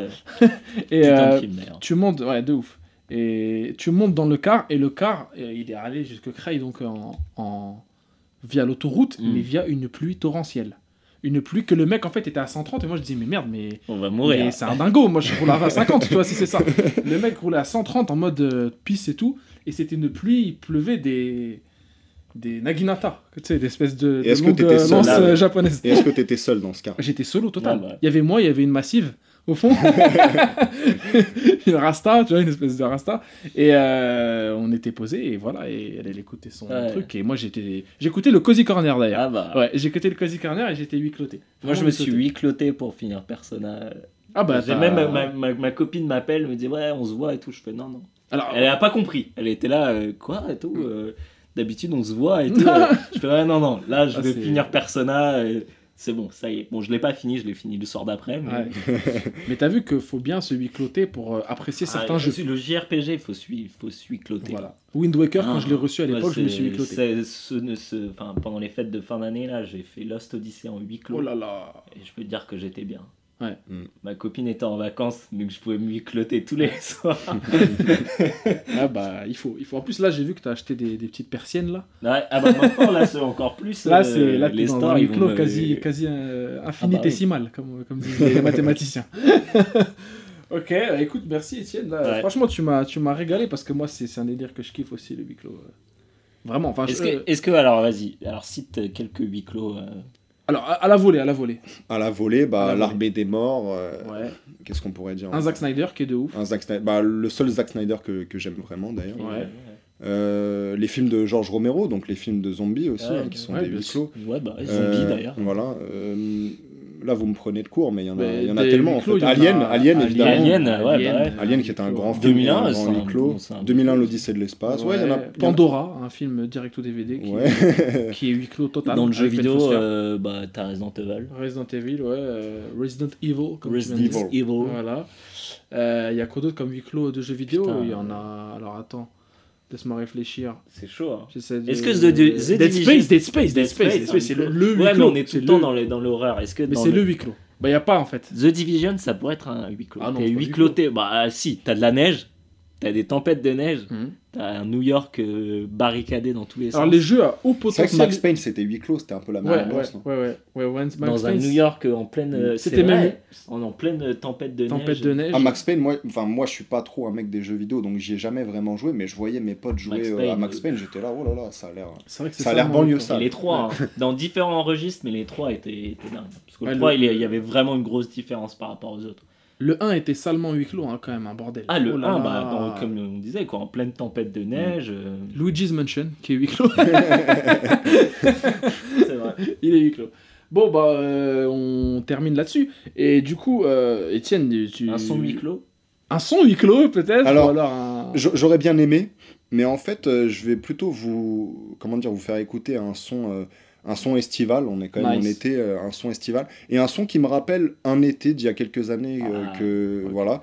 Et, euh, Fallait venir au premier épisode mais ouais, Je il sais, sait, il je- sait, il sait, il sait à connaît qui il l'été. parle. Voilà, et puis, et, et puis surtout, j'avais beaucoup aimé le son de Guillaume qu'il avait mis au, au premier épisode, et je me suis dit, en fait, c'est c'est une bonne marche à suivre. On est en été, faisons un son Surtout là, il estival. pleut, donc il faut faire Et un, son, peu. et un son en plus qui me rappelle une, une époque, une époque, euh, une époque Une peace. époque Ah, formidable, mais comme c'est- dirait, comme dirait. De toute façon, les, les, les, les, les, les musiques estivales, c'est les pires pour le- la nostalgie. hein.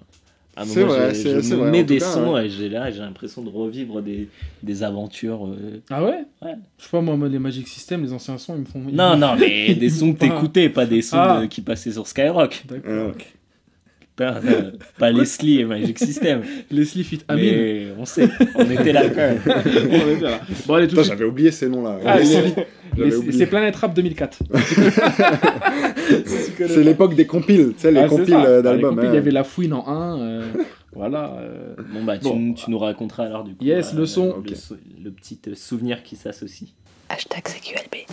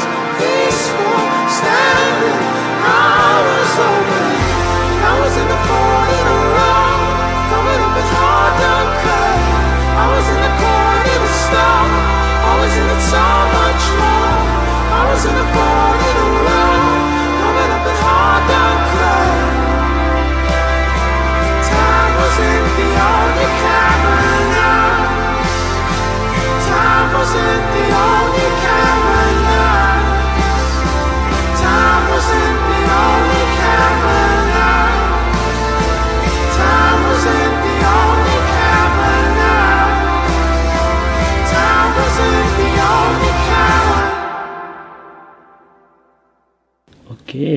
Un petit son euh, post-tropical du coup, c'est ça Exactement, c'est le nom Bande de son de l'été. Euh, donc il faut que j'explique. euh, C'est ça. Alors euh, voilà, ça va toucher à ma Ah. vie privée, donc ça va être problématique. Non mais En disons, surface, en surface. voilà, disons que, disons que c'était une, enfin juste avant euh, que ce son arrive dans ma vie entre guillemets, euh, j'étais pas dans la meilleure euh, période de ma vie, je me sentais pas pas de ouf et tout. Et, euh, et ce son, en fait, il m'a aidé à faire une, une espèce de transition pendant l'été. Et je suis sorti de l'été vers septembre, tu sais, au moment de, de, bah, de l'été indien, comme on l'appelle. Ouais. Et euh, finalement, je me disais, waouh, euh, je suis apaisé. Et du coup, cette, euh, cette, euh, cette chanson aussi, elle, euh, elle me rappelle cette période un peu où j'ai réussi à m'apaiser, euh, voilà, en- notamment en faisant des cascades en Vélib dans Paris, euh, par, 30, par 35 degrés, tu vois. avec ce son dans les oreilles. Voilà, moi j'aime en général les, les musiques assez douces. Je peux aimer à peu, à peu près tous les styles de musique, mais c'est vrai que ce que j'écoute chez moi, c'est les trucs, bah, ça va de Max Richter jusqu'à Radiohead. C'est-à-dire je préfère des trucs un peu... euh, Ouais. qui, qui invitent à la réflexion, mais qui sont mélodieux, doux. euh, voilà, j'ai toujours aimé ça et, et ça changera pas en fait. Et là, le son, c'est quoi? Ouais. Là, le son c'est Gold de James Vincent McMorrow, donc sur l'album euh, Post Tropical, qui a plein de sons euh, très très bons d'ailleurs. Ouais. Et d'où il sort le gars un peu Le gars, c'est un Irlandais qui fait de la musique un peu folk, pop, euh, même un peu, euh, euh, comment dire, c'est- c'est c'est- c'est des sonorités un peu hip-hop parfois et Mm. tout, donc c'est c'est à, à la croisée des chemins de plusieurs euh, styles de musique. Quoi. Ah, ça me fait penser à un son, peut-être qu'il faudrait que tu écoutes. Enfin, un son, un artiste qui s'appelle Sir Waz. Je sais pas si tu connais. Ça me dit rien du tout. Et c'est pareil, c'est très, c'est c'est dans ce genre-là un peu euh, folk. Et euh, donc il a sorti un album il y a pas longtemps. Je, dois, je sais pas si je l'ai courant, je dois l'avoir. Et, euh, et donc c'est un mec euh, qui ouais qui, qui fait ce genre de musique un peu comme ça et ça s'appelle Sir Waz et le la chanson elle s'appelle In the Mist. Et genre vraiment si tu peux écouter, c'est- Mm. ça ressemble assez et c'est c'est aussi cool. C'est ça aussi c'est une balade quoi. C'est voilà. C'est le mec qui met ça, il part. Bah, Il tu part à la fin du film quoi. Tu m'enverras ça sur WhatsApp. Yes. Ok, bah merci en tout cas pour euh, le billet, le son et tout ça. Et là, bah, c'est mon tour de. Même si j'ai déjà beaucoup parlé en fait. J'en ai même On pas peut dire que t'as fait le, le, le, le- Et le tien aussi que t'as pas préparé, rappelle-toi. Donc fais pas le dingue, voilà. non, mais j'ai j'ai quand même pas mal parlé pendant. Non mais oui. Bien sûr. Euh, Il t'a moi- plus soutenu que moi il m'a soutenu, c'est clair. Ah, tu plaisantes ou quoi? C'est moi qui t'ai lancé sur le truc Ouais, je t'ai lancé sur un, un sujet de hating, comme toi sur le hating qui était infini. Sympa. ça. Bon, moi j'attends la question coquine au fait là. Ah, mais- J'espère que c'est pour. Alors, euh, est-ce qu'on en fait une Bah, est-ce euh, que, mais est-ce que on... oui, on peut en faire une, mais alors il faudrait que Étienne, si t'as une question coquine à balancer, on, on, on- le on- fera. on- on va faire ça après mon Alors, billet. ouais, mais le problème c'est que je connais pas assez bien Guillaume pour lui poser. Mais une question. Là, il t'inquiète, faudra que ce je soit. vais t'aider. je vais t'aider à la mode où elle. T'inquiète, Loman est docile. Euh, Il est toujours là quand il faut raconter des hashtags. Ah bah, eh, je t'ai dit, ce mec-là, faut juste le, la petite pousse, tu vois. je lui dis, vas-y, c'est comment, et qui que t'aimes pas en ce moment Là, t'en as pour une heure. Après, t'as euh, le HUC, là, t'en as pour deux heures. Bref. Ah, Parce que le mec est infini dans ce domaine. Euh, moi, je voulais vous parler d'un truc qui est 100 fois plus respectable que toutes ces conneries. Non, je, rigole. Je plaisante, hein, Guillaume. Mais je voulais vous parler de Jackie Chan. Euh, pourquoi Vous me demandez euh, pas, parce que je vous entends pas tout à l'heure. Mais bref, parce que Jackie Chan. euh, En fait, récemment, là, je, je, je matais Piège en haute mer avec, avec Steven Seagal. Et je me suis dit, quand même, j'ai haté Steven Seagal toute ma vie, je l'ai détesté, je l'ai vanné. Avec The Crowd, en fait, avec tout le monde en mode, ah, c'est un bon un zéro et tout. Comme Vandame. Comme Van Damme, voilà, mais alors que Van Van Damme, pour le coup, je l'ai jamais insulté, mais Oui, mais je voulais dire la voilà, crowd. ouais, ouais, ouais, ouais. Mais Seagal, après, j'ai maté Piège en haute mer. En fait, j'ai rematé Piège en haute mer, un film de 92, disponible sur Netflix. Et euh, je me suis dit, ah, quand même, j'ai manqué de respect. J'ai manqué de respect parce que il m'a. et J'ai passé un putain de moment, vraiment. Moi, Ouais. les peu de films que j'ai vus de lui, j'ai toujours kiffé. hein. Il m'a j'ai vraiment passé un putain de moment le film. Jamais tu te fais chier. Il y a des idées de ouf et tout et tout. Et d'ailleurs, le- je l'ai je l'ai maté parce que il y avait un autre podcast que, que je salue d'ailleurs, euh, deux heures de perdu. Que je salue aussi. que Étienne kiffe, euh, enfin c'est même lui qui m'a fait découvrir. C'est c'est des monstres. C'est bah, tu connais le concept, hein, Guillaume. C'est de. On vous invite à l'écouter, hein, le podcast 2 heures de perdu. Euh, Chaque épisode, ils font, ils parlent d'un film Hmm. qu'ils ont maté. et Ensuite, ils débriefent scène par scène et avec des avis à la fin. Et c'est ils sont 3-4 en général. Euh, Il y a Antoine, Michael, Michael. euh, Sarah et Julie. Julie. Voilà. Et euh, ils débriefent sur le truc et toujours en- en- avec la plus grande mauvaise foi en fait. Et c'est ça que nous on kiffe. qui Et c'est fait- souvent hilarant en fait. et voilà, c'est hilarant. Et il y a des mèmes qui reviennent, genre en mode fan de coach, tous ces trucs-là qui nous font taper des barres. Mais Fan de coach, donc c'est un mec qui fait des commentaires hallucinés. Voilà, qui fait des commentaires hallucinés et de tous les films, en fait, qui a tout vu. Et à chaque fois, en fait, ils prennent son commentaire parce qu'il est, il est marrant. Et en faisant une voix, en fait, une espèce de Voilà, voix. imaginant un Voilà. personnage de. de, de- C'est ça, en, en l'imaginant, mais, le- mais il les- ressemble vachement dans sa voix à Titeuf. Ouais, voilà, on dirait la voix de Titeuf. Et du coup, ils ont fait récemment Piège à grande vitesse euh, avec Steven Seagal et ça m'a donné envie de regarder Piège en, en haute mer, qui est le film juste avant. Mais tout ça pour dire que j'ai manqué de respect en disant Piège en haute mer, tout ça, Seagal de la merde. Et je me suis rendu compte que si on en venait à apprendre la mort de Steven Seagal, en mode ouais, bah, Steven Seagal, acteur des années 90, décédé, j'aurais été quand même un petit peu mal, un petit peu piqué. Bon, vois. après, il fait plus grand chose. Mais même, il fait tu vois. sa série. mais même. euh, vous avez Même. vu sa série ou pas quand ouais, il est euh, ouais, quand il est Ah keuf ouais, là, à la Nouvelle-Orléans. Ouais, ouais. Et ça, je me suis dit, il y a des gens comme ça, si on les perd, vraiment, je vais vraiment pas être bien. Ouais. C'est-à-dire que ça va être visible, je vais vraiment me sentir, mais je vais être moins performant dans mon taf, dans mes trucs, je vais être mal. Ah, moi, c'était T'as direct pensé au cul, toi, ça part. hein. J'ai vu ta tête. je dis performant, toi, tout de suite, tu penses à ça. Ah, c'est bon, on a dit après la question coquine. Euh, et j'ai pensé à Jackie Chan, qui est sans doute l'un des de mes plus grands. Ah, c'est mon enfance. hein. Voilà, une de mes plus grosses. Mais même pire que ça, c'est une influence. C'est-à-dire les arts martiaux, j'ai commencé en, en- Ouais. en regardant. Et je, et, et je me suis rendu compte que. Et, et c'est là que le man est intelligent et un vrai acteur. C'est que quand t'es petit, t'aimais qui Jackie Chan, Jean-Claude Van Damme, Bruce Lee, Hmm. pour les plus anciens. Et tu savais que c'était c'était pas pareil. C'était pas le même délire. Pourtant, tu les classais dans le délire arts martiaux. Hmm. Combat, tu savais que t'allais allais être au calme, t'allais voir un Ah, film moi, de. ça me faisait surtout rire. Jackie Chan. Oui, Jackie Chan, ouais, mais quand même, il y avait des vrais- Opération Concorde.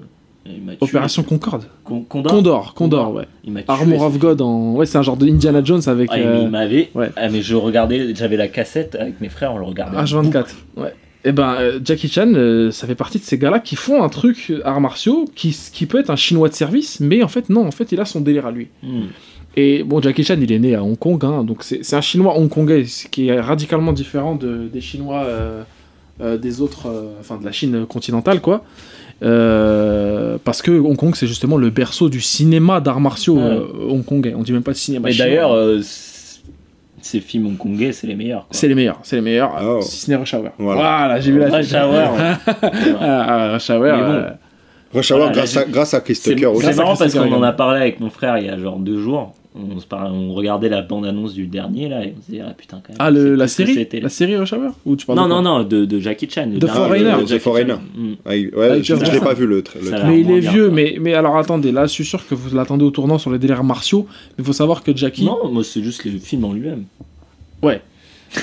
D'accord, bah. Les non, mais ces films pas hollywoodiens sont quand même beaucoup Mm. moins bien. quoi. Oui, bien sûr. Le smoking, bon, ça, on, on valide, mais bon, c'était pas non plus. Avec Jennifer Love Hewitt au calme, euh, nous-mêmes on sait. Avec la vraie VF de Jennifer Love Hewitt. Voilà.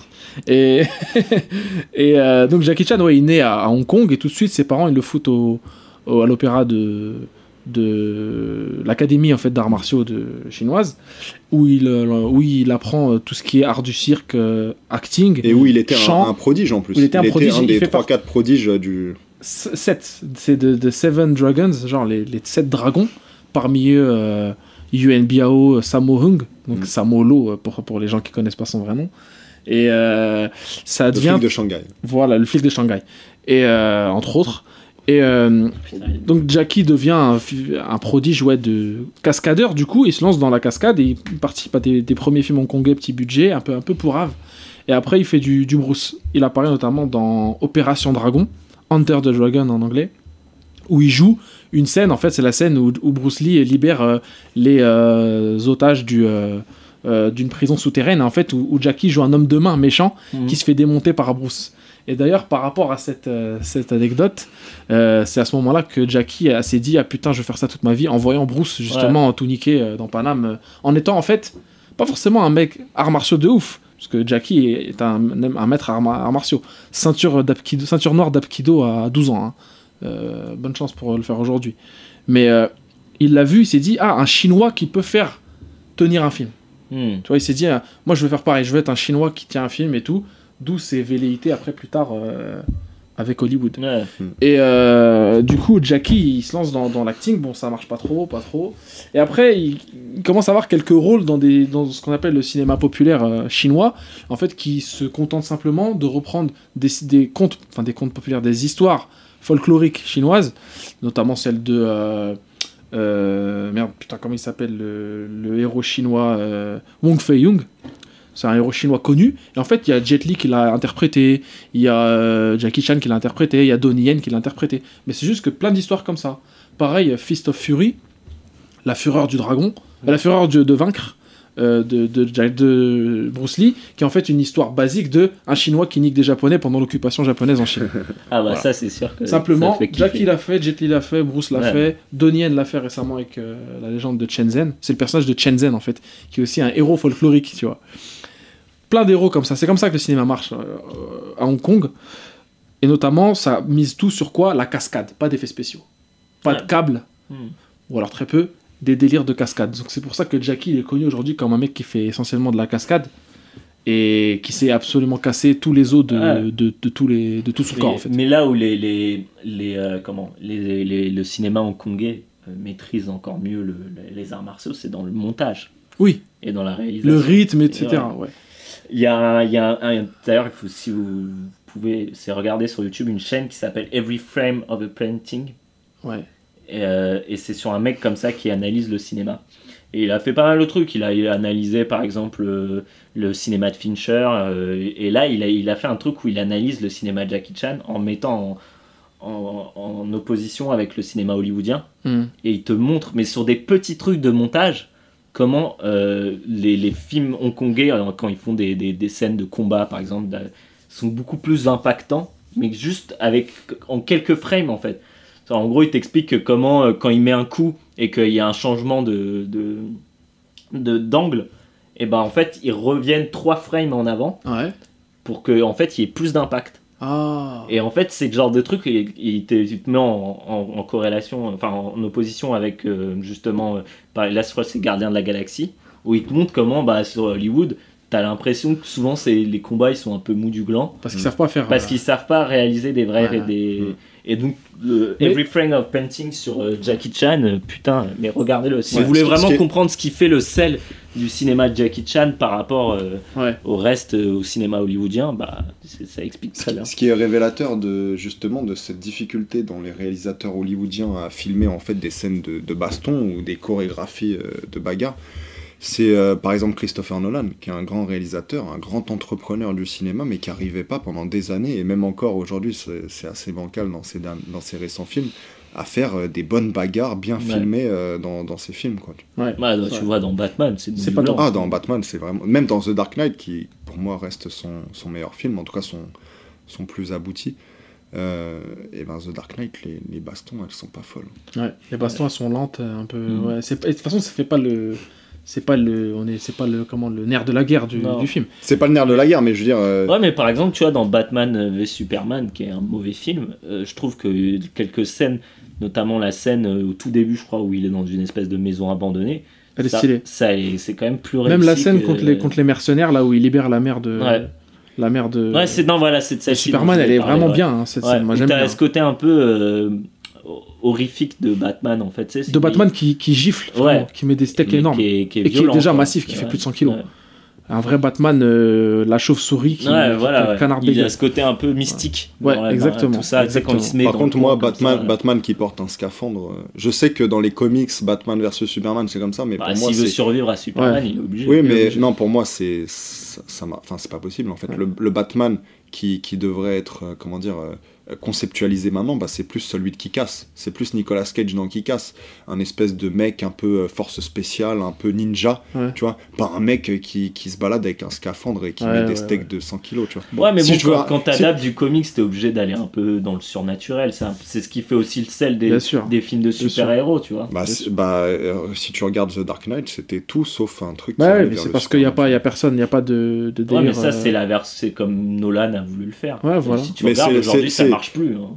Peut-être, mais en tout cas, Ouais. c'est moi, c'est ce que j'aime. Moi, c'est les versions que j'aime. Encore une fois, Kick-Ass, c'est aussi celui que je Ouais. trouve. euh, Bah, moi, je trouve. Après, on va pas peut-être pas Ouais, rentrer dans le débat tout de suite, mais moi, je trouve que ce qui est, un- ce qui est intéressant dans les films de super-héros, c'est justement c'est que c'est des trucs de super-héros. Je pense que les gens, moi, je suis pas un fan de comics. Mais les gens qui adorent les comics, euh, c'est parce que ça fait rêver aussi. Enfin, à part, au-delà des comics genre Walking Dead et tout ça, Mm. qui sont un peu plus ancrés dans la réalité, mais tout ce qui est comics de super-héros, t'as quand même ce truc où, bah voilà, c'est des, c'est des, c'est des surhommes, c'est des super-héros. Non, c'est vrai, ça. Après, moi, c'est vrai que vu que je suis plus porté vers euh, sur l'écriture, Mm. etc., du coup, Ah non, je bah. préfère un travail des frères Nolan euh, à des trucs, euh, à des trucs Marvel ou quoi. Enfin, Ouais. bref. Ouais, non, mais après, c'est c'est sûr que ça reste des, les, dans les films de super-héros les plus aboutis, c'est Mm. clair. Nolan, Nolan, euh, Et puis ceux qui ont les plus belles métaphores, euh, les Ouais, mieux écrits en fait. les, mieux, les meilleurs personnages aussi. Les me- Ouais, bah oui, les, les mieux Mais écrits. du coup, ouais, pour les personnages, ouais, les meilleurs personnages, d'ailleurs, Jackie Chan est dans un délire de- de- d'avoir un personnage qui est lui, en fait, qui est lui-même. Ouais. Et quand t'es kiffé pour ce que t'es toi, on en parlait, C'est vrai. c'est l- pour moi, t'as tout gagné. Jackie Chan, dans ses films, il se fait appeler comment euh, Il se fait appeler Jackie. Jackie. Jackie. Bah, Jackie, à la base, son nom, il vient d'un mec, en référence à un mec sais, à Hong Kong, tout le monde se connaît à l'époque euh, du cinéma hongkongais. Et Zerma, un gars euh, qui s'appelle Jack Tong, l'aurait euh, pris sous son aile. Et On du coup, lui- un méchant de, de film, justement. bah, du- bah, en fait, c'est le mécène de Jackie Ouais. à l'époque où il commençait à sombrer. Et, mais très jeune, genre vers euh, la vingtaine. Et du coup, euh, il l'a pris dans son aile. Et du coup, euh, dans le milieu du showbiz hongkongais, on disait Ah, Little Jack en fait. Jackie, Ah. petit Jack. Et donc, c'est resté, il s'est dit en hommage à mon, à mon gars sûr. Je me fais rappeler Jackie Chan. Comme vrai- Ronaldinho, quoi. Hmm, ouais, comme Ronaldinho, peut-être bien, il me semble. C'est ouais, parce que Ah, petit Ronaldo. Ronaldo, ouais, il Ouais, s'appelle ouais, Ronaldo. ouais, Et Ronaldinho. Cristiano Ronaldo, c'est par rapport à quoi? C'est son vrai nom, je crois. Son vrai nom, ouais. Après, les, les, ouais, les, les joueurs brésiliens, ils ont souvent des surnoms. hein. Ah bah, après, me lance pas dans le foot parce Ouais. que là, je, je connais que Ronaldinho. moi. Bref, et donc, ouais, Jackie commence à percer, il commence à percer avec notamment des films euh, que moi j'ai connus via le prisme de la VF. Parce qu'en fait, je, je remercierai jamais assez les dieux, enfin les augures, ou je sais pas, tu vois, le- les nornes, ou je sais pas, les, les parcs, de me- de me- de m'avoir mis euh, sur le chemin de la VF, en fait, et d'avoir Mm. connu tout ce que j'ai connu dans ma vie via la France, en fait. Ce qui fait que. Et on est bien loti en France en termes d'arts martiaux, parce que TF1 Vidéo, c'était les spécialistes euh, de, de l'adaptation, en fait, enfin, en tout cas, de racheter les droits euh, Shintok et les, Ouais. et les ramener ici. Et euh, notamment tous les films de Jackie Chan, Le Chinois se déchaîne. Un titre, c'est pas comme ça, tu vois, en chinois, le, le nom. Mais Le Chinois se déchaîne, qui est le- un des premiers euh, Jackie Chan, euh, où vraiment Jackie euh, nique tout, vraiment nique absolument tout, avec justement cet aspect de mec félin, mais musclé, Hmm. et qui se tape, et en mode qui peut faire gaulerie aussi. prend les coups aussi. Qui prend les coups, Et qui c'est les ça prend aussi bien. qui est génial dans ces films, c'est Voilà. qu'il les prend les coups, tu le sens qu'il les Bah, prend. sachant qu'en plus, tu fais bien d'en parler parce qu'à Hong Kong, les cascades, c'est tu te casses un bras, le lendemain Ouais. tu dégages et voilà, si tu veux pas taffer, tu peux taffer. Et, et d'ailleurs, il a, il, a, il a vu, euh, euh, je sais plus quel, quel acteur ou quel réalisateur qui faisait, qui mettait des bloopers en fait à la fin de ses Ouais. films. Il s'est dit maintenant je vais faire ça, je vais mettre les bloopers à la fin des films où je joue. Ouais, tu Et vois toujours qu'il fait comme ça. Voilà, voilà, genre ah, je me suis fait mal Ouais. et tout et tout. Et il, les a mis cool, dans. Il a commencé à mettre les bloopers dans, dans Drunken Master, donc combat de maître.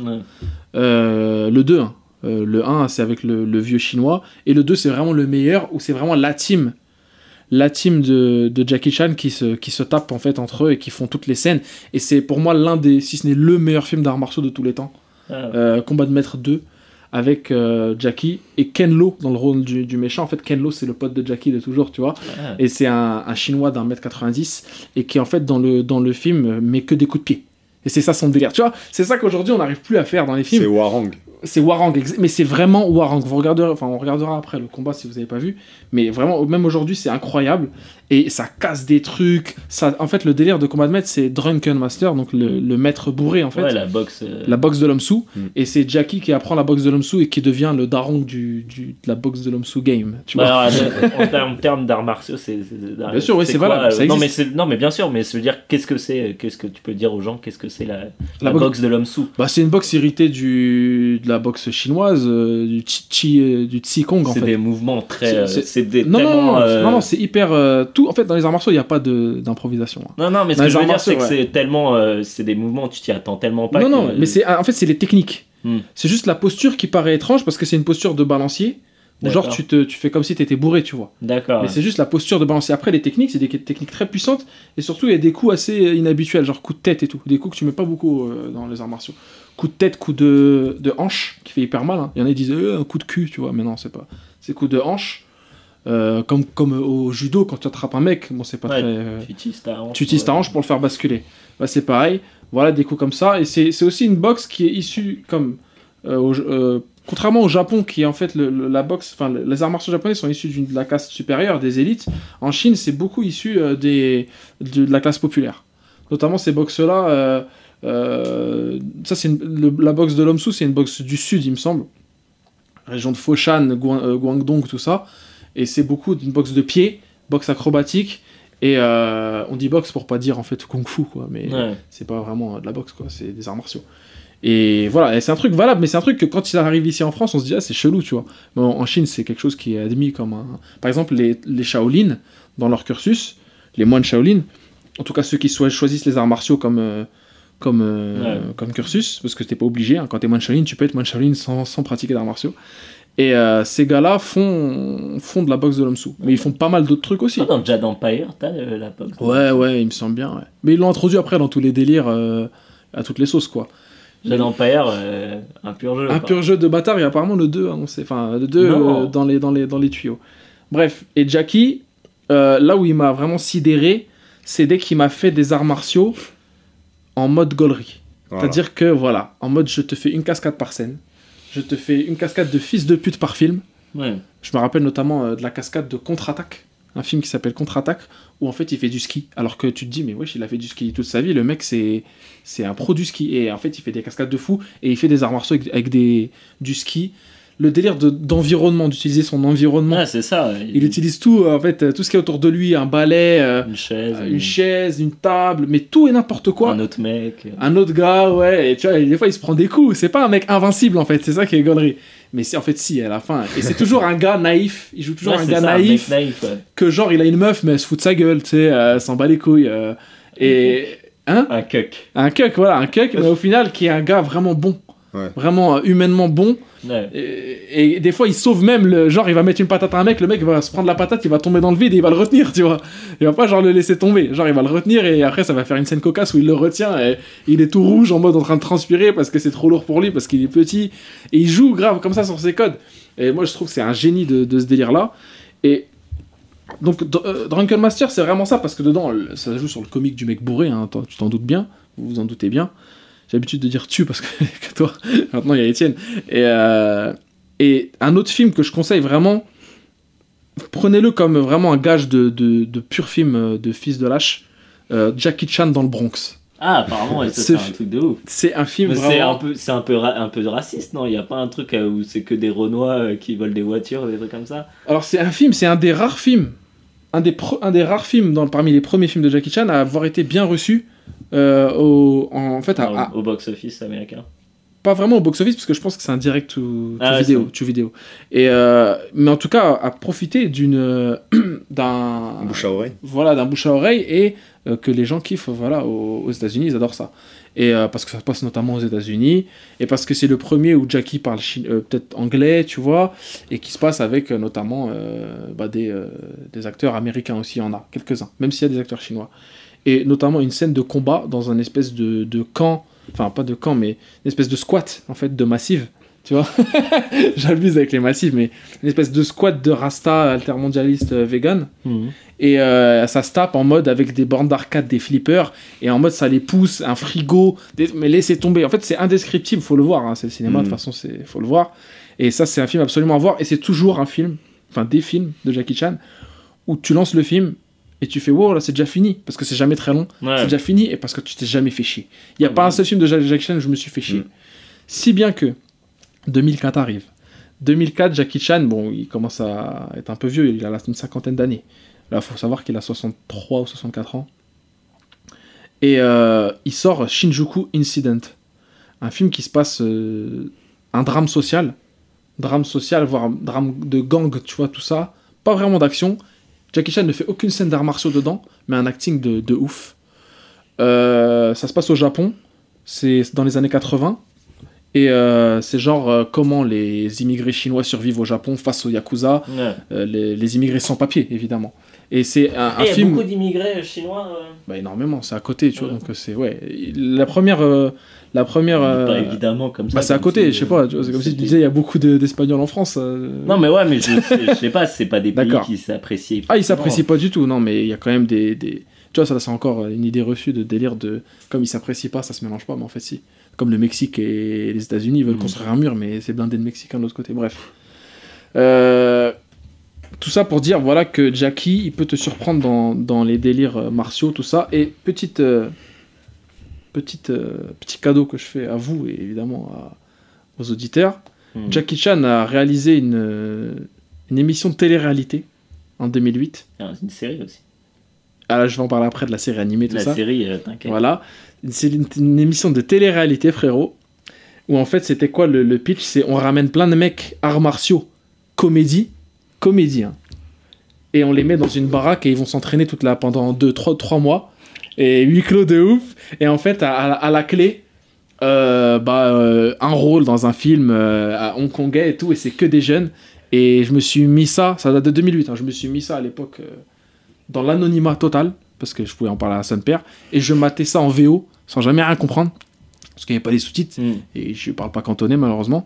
Et en tout cas, le truc m'a tué et je me- j'ai même reconnu de mes yeux euh, vus euh, Stanley Tong, donc euh, le mec qui réalise notamment euh, le flic de le flic de Shanghai Mm.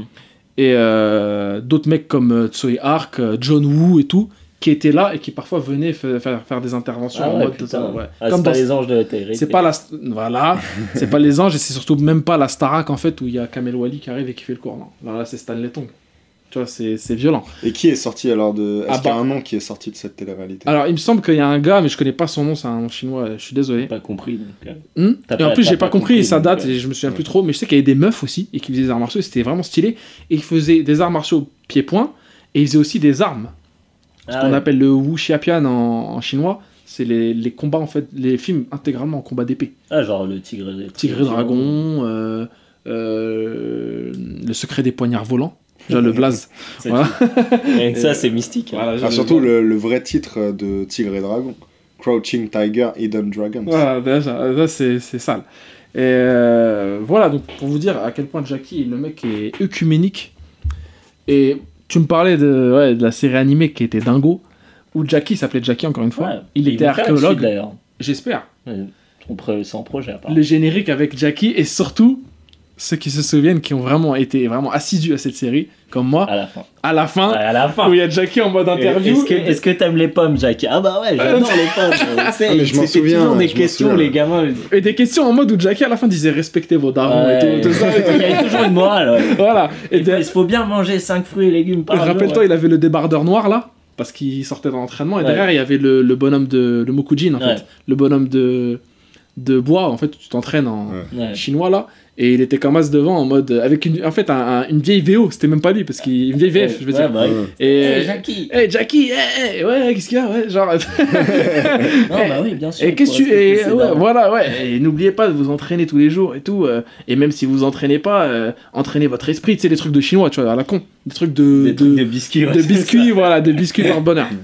Moi, en tout cas, la, la raison pour laquelle euh, j'aime euh, Jackie Chan, même si euh, j'ai pas vu euh, au moins la moitié de tous ses films, bah, c'est vraiment que le gars est sympathique en fait. Ouais, tu le vois dans n'importe quel rôle, et donc les films hollywoodiens dans lesquels je l'ai vu, notamment Rush Hour, en fait, sa, sa sympathie est communicative.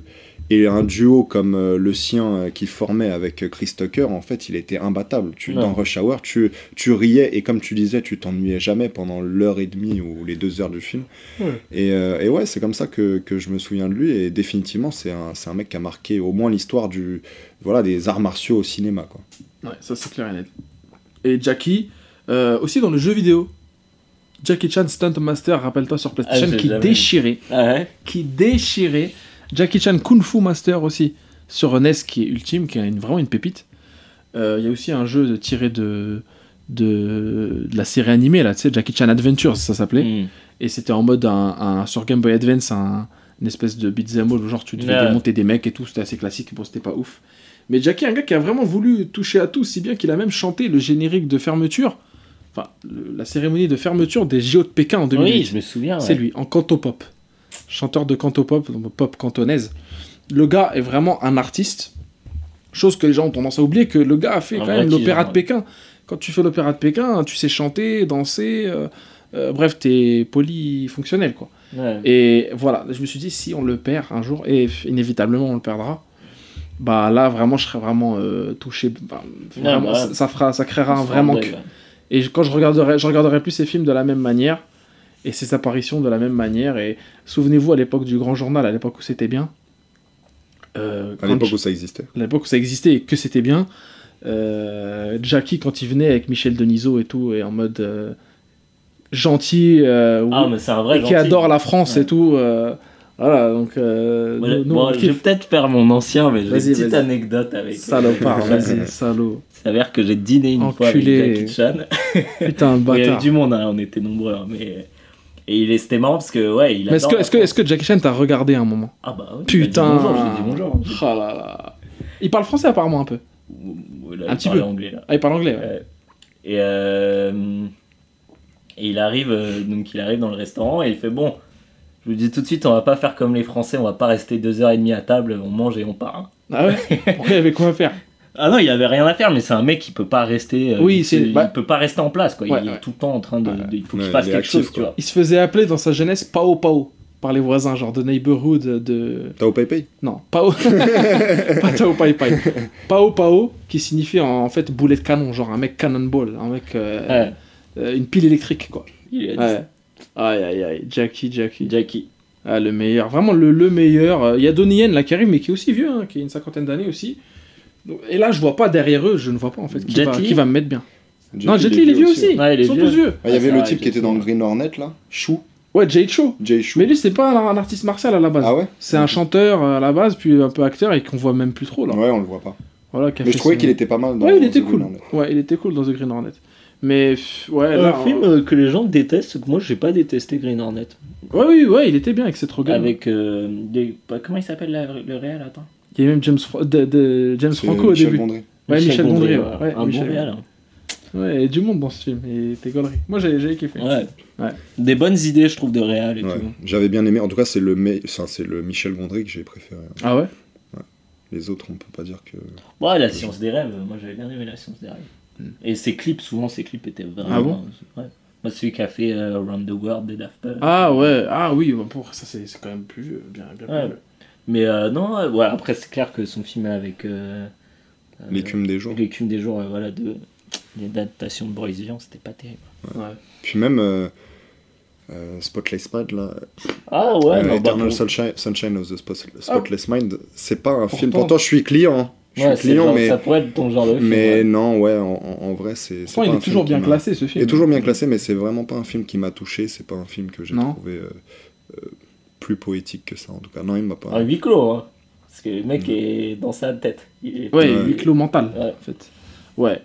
Mais voilà, Jackie euh, à vie, Jackie for life. Ah, Jackie for Life. Ouais. Donc euh, je vous mets le petit son ou c'est comment? Vas-y. Vas-y. Allez. Hashtag CQLB.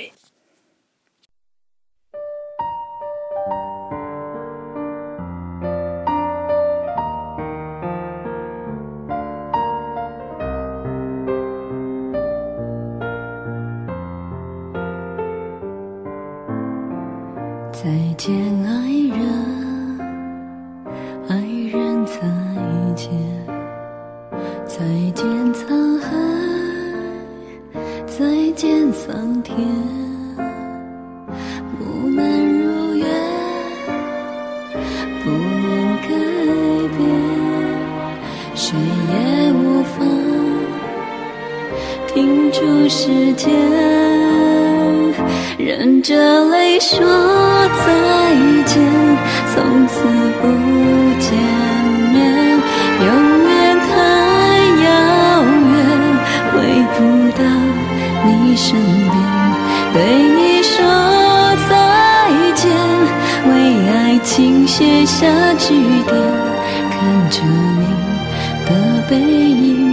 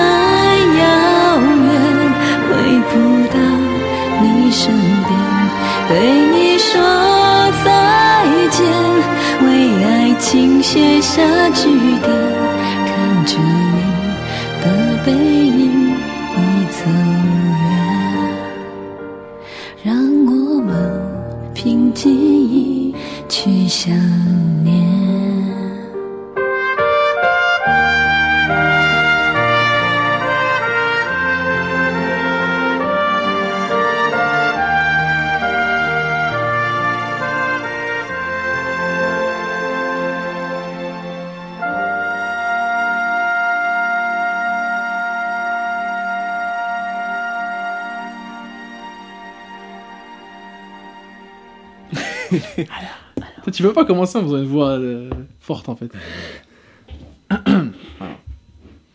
Bon voilà, euh, le son c'est Goodbye, Goodbye Theme de, de Shutzi en fait, qui est une actrice à la base. Hein. Shutzi qui joue dans The Eye, euh, dans pas mal de films chinois, notamment avec Jackie Chan aussi.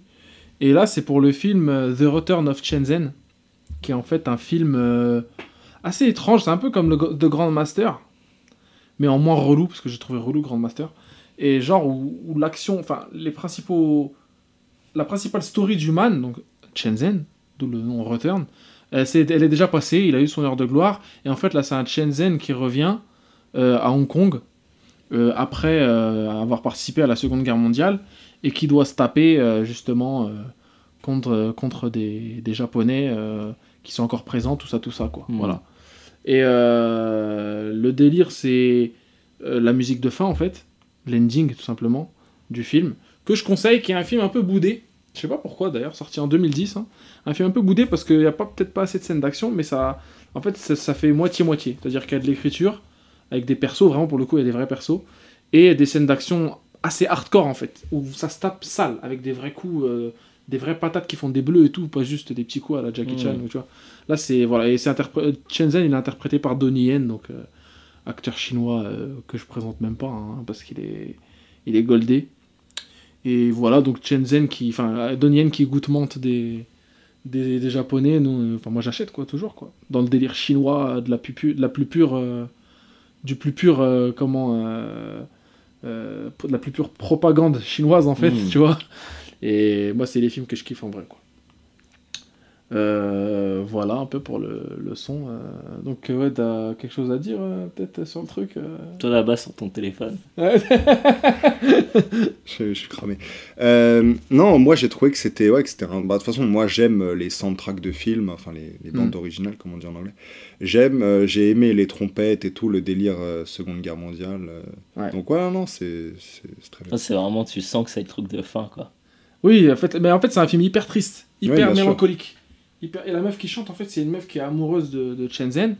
Et en fait, Shenzhen, comme lui, il veut pas s'attacher aux gens parce que vraiment, il est wanted de ouf par les Japonais. Et euh, il veut pas euh, s'attacher. Du coup, elle, il la veut, tu vois, mais non, il renonce en mode euh, sinon c'est sale et tout.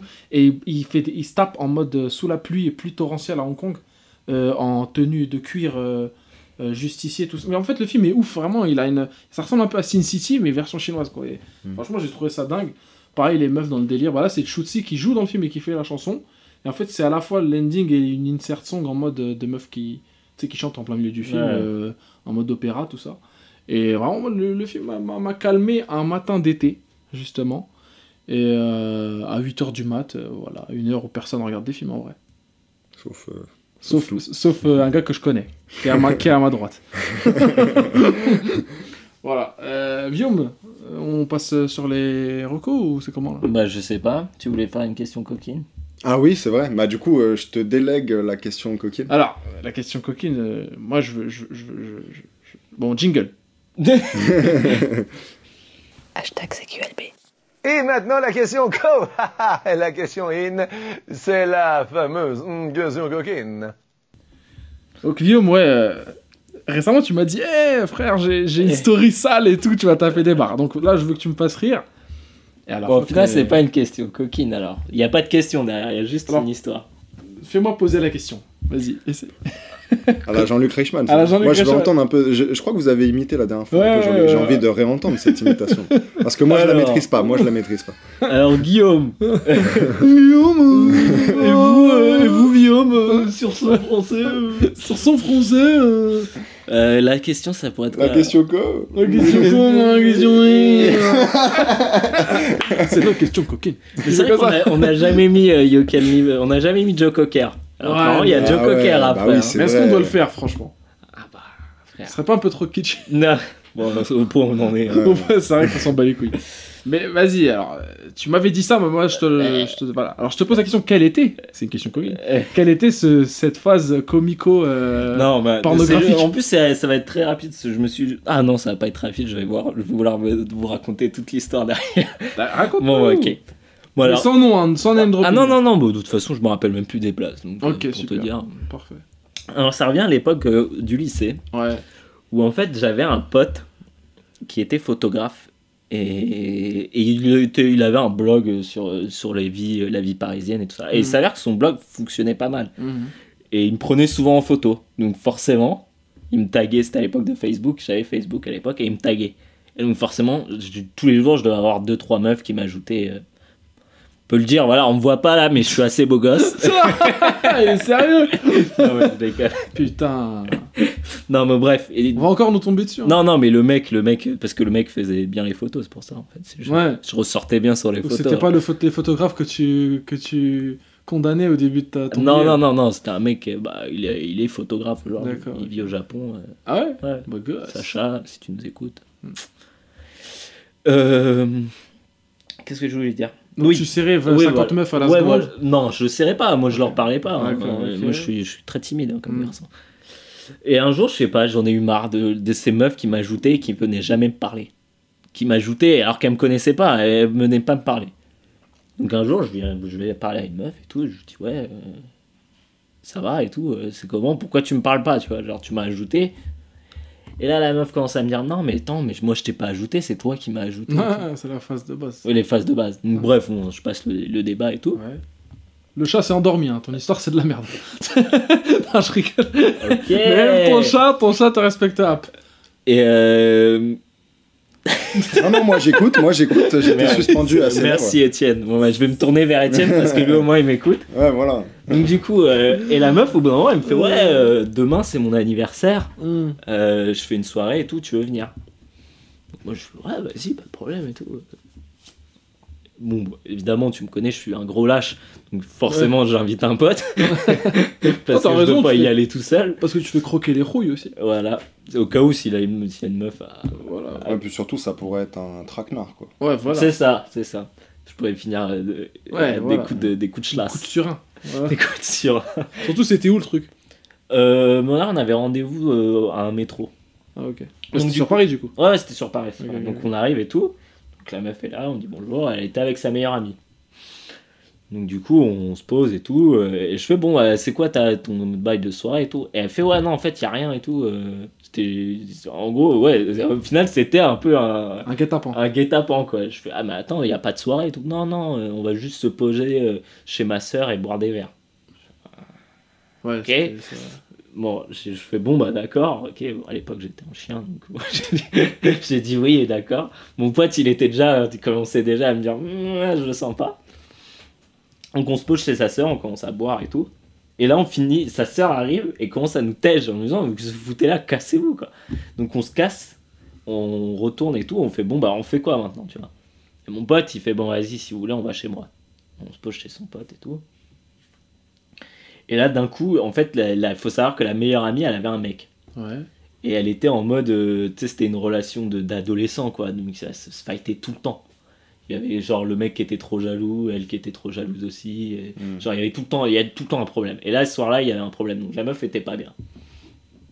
Donc mon pote se retrouve avec cette meuf-là, en train de, de, de, de- d'essayer de savoir ce qui allait pas, parce que la meuf était en pleurs. Pendant que moi, j'étais, en train de bailler sa copine. Hmm. Donc bref, euh, il, se- il se passe ce qui se passe. euh, Elle était un peu bizarre d'ailleurs. Parce qu'elle voulait absolument pas qu'il se passe autre chose en fait. On s'est juste pécho. C'est dès que je mettais la main ou quoi, elle l'enlevait. Ah, ok. Et, et truc trop bizarre, elle me chuchotait dans l'oreille et elle me disait Mais toi t'es un petit cochon toi. Ah ouais, pas tort, hein. Ouais, elle était là, mais t'es un petit cochon toi. hein, comme ça. Avec la voix de Johnny Crashman.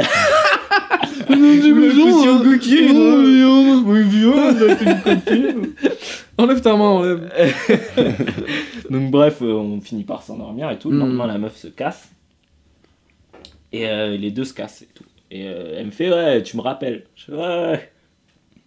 J'ai jamais rappelé de ma vie. Ouais. Mais euh, pas, euh, je sais pas, j'ai pas eu l'occasion. D'accord. Bref, c'est pas ça l'histoire. C'est- Bah, c'est je long, hein, c'est la, backstory. C'est la C'est la backstory. préquelle. C'est la. Donc on arrive et tout. C'est euh, Prometheus. et- et- Ouais, c'est le Prometheus de ton année ça- compagnie. Donc moi la meuf, je lui ai pas reparlé parce que je sais pas, j'ai pas pensé, je sais pas, je faisais autre Je ne lui ai pas reparlé. Ouais, j'ai pas reparlé. Ouais, j'ai pas reparlé, c'est pas français. Ouais, je te casse les couilles. je ne lui ai que- pas reparlé. D'accord. Et euh... Et putain, voilà, tu me fais chier. Bon, tu, tu ne lui as pas reparlé. Voilà. Et là, il y a sa meilleure pote qui vient me reparler et qui me dit ouais, euh, c'est comment et tout avec elle, euh, tu comptes faire quelque chose La meilleure pote qui avait à la soirée. Ouais, ouais. D'accord. Euh, je vois, je fais non, bah, je pense pas, là tout de suite, euh, je sais pas que ça à faire. Ouais, tu t'es pas chaud. J'étais pas chaud. C'était pas chaud pour une long term relationship. Ouais. Et euh, À quel âge, rappelle-nous?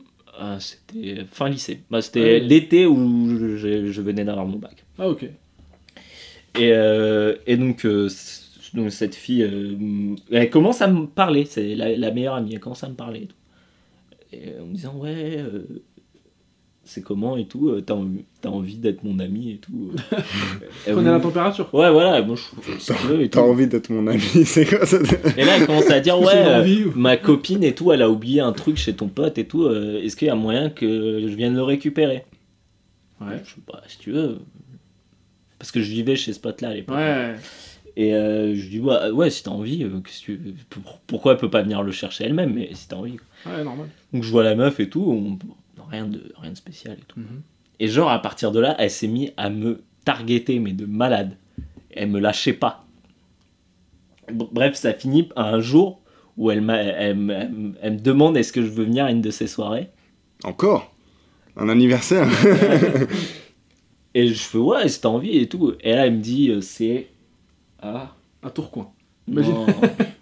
Putain, je sais plus, mais une ville en banlieue. Quoi. Ouais. Et moi, tu sais déjà, euh, que. c'est pas quitter le centre de Paris, Ouais, ça me fait chier. Donc, euh, fais ta chambre déjà. déjà, pas de l'escalier. je là. vis huit clotés, Ouais, faut savoir. Voilà. Euh, et donc, du coup, je ah, bon, bah, ouais, non, j'ai pas trop, j'ai pas trop envie. Et là, elle commence à me faire, euh, mais si, viens et tout. euh, euh, si tu veux, euh, on se voit juste tous les deux chez moi et tout. euh. Et après, je fais, euh, ça veut dire quoi ça? Elle me fait, bah, je sais pas, euh, si tu veux, on, on couche ensemble, quoi. moi, je fais, euh, ouais, bah, Un huis clotage low cost. voilà. En fait. Et moi, je lui dis, Mais comment ouais, elle était cette fille en fait? C'est une fille cool. ou- Non, comment elle était j'ai aucun Ah. souvenir de comment elle était. Elle était mieux que sa copine, en tout cas. C'est ce que je savais, elle était Euh, mieux que sa copine. plaisait. Bon, elle était plus belle que sa copine, mais elle était pas mieux. Enfin, elle était pas ouf. non plus. Après, de... ouais, c'est d'accord. C'était à l'époque où il n'y avait pas Tinder, hein, je, je le rappelle. Ah, hein. c'est ça. ouais, C'est- Il n'y avait pas Tinder, donc pour bailler des meufs euh, qui étaient potables, il fallait, fallait, fallait sortir, ce qui n'est pas, ce qui n'est pas mon cas. Donc du coup, bref, et la meuf finit par me dire, euh, mais euh, si tu veux, je peux, te- je peux, genre, après elle fait ouais, euh, je peux t'acheter de l'alcool si t'as envie et tout, genre, t'as- tu peux boire, tu vois, pour, euh, pour euh, avoir envie de coucher avec moi, tu vois. Aurait dû te proposer des fils et des langues, euh, des, couilles de mammouth. tu marches Et genre, après, elle me fait des couilles de mammouth, non, j'ai jamais, j'ai jamais goûté ça de ma vie. Sérieux? Ouais. Tu marches à quoi Ah, des Red Bull, voilà. T'as acheté de la Red Bull. Et, euh, et donc elle finit par me proposer carrément de me payer.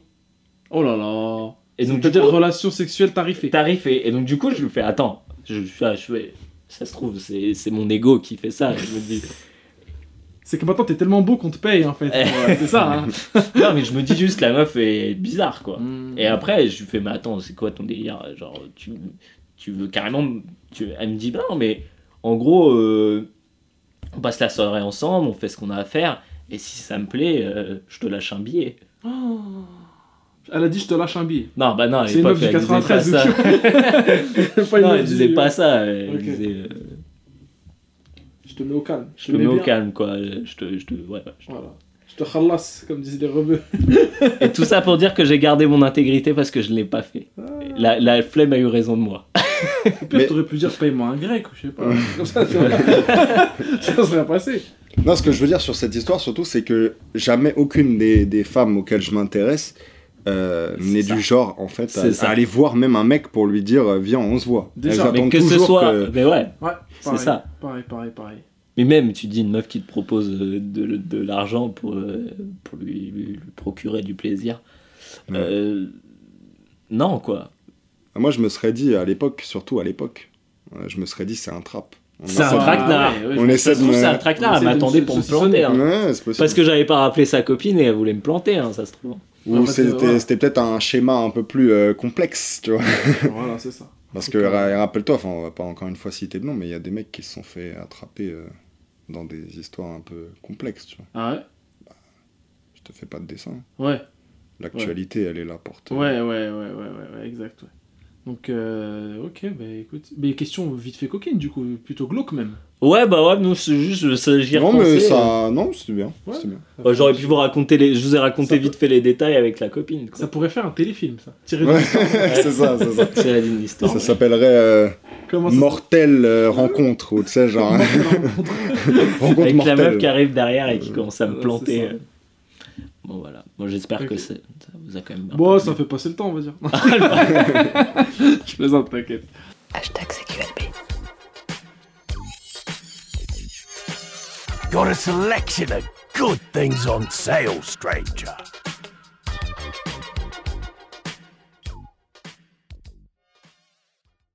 Alors les recos. euh, bon bah je m'introduis tout seul. Euh, moi je vais vous parler de Twin Peaks. Ah, Je me suis rematé tout Twin Peaks oh le bâtard. pour euh, arriver Est-ce que je peux te featurer euh, dans Euh, cette, oui, cette je, oui, je t'en supplie. Twin Peaks, c'est c'est ma cam. Twin Peaks, donc euh, série euh, créée par David Lynch et Yes. un autre mec, Mark. Frost. Mark Frost, et bien wesh. Ouais. Euh, donc soap opéra euh, à l'époque c'était vachement c'était très soap opéra euh, mystique euh, fantastique euh. Bah, en fait, ça commence avec un meurtre, rappelle-toi. Mm. alors le synopsis dans la dans la petite ville Le de meurtre Twin de Peaks Pamela Rose. Tu te rappelles C'est pas ça de Laura Palmer Laura Palmer. ouais. de Laura Palmer euh, tuée et euh, donc du coup euh, le le- l'agent spécial Dale Cooper est dépêché sur place pour essayer de voir ce qui se passe et là il reconnaît donc il retrouve bon je veux pas vous dire comment mais il, il arrive à, à lier ce, ce- ce meurtre à un autre meurtre sur lequel il enquêtait et donc du coup à partir de là bon bah tu vas voir que c'est un peu chelou Twin Peaks quoi Voilà. voilà, et c'est que des histoires, ouais, c'est c'est quand c'est du vrai soap opéra, donc c'est plein de petites histoires comme ça qui s'entre qui, qui s'entrecoupent et Ouais. tout ça pour essayer de savoir euh, qui a tué euh, Laura Palmer. quoi. Ouais.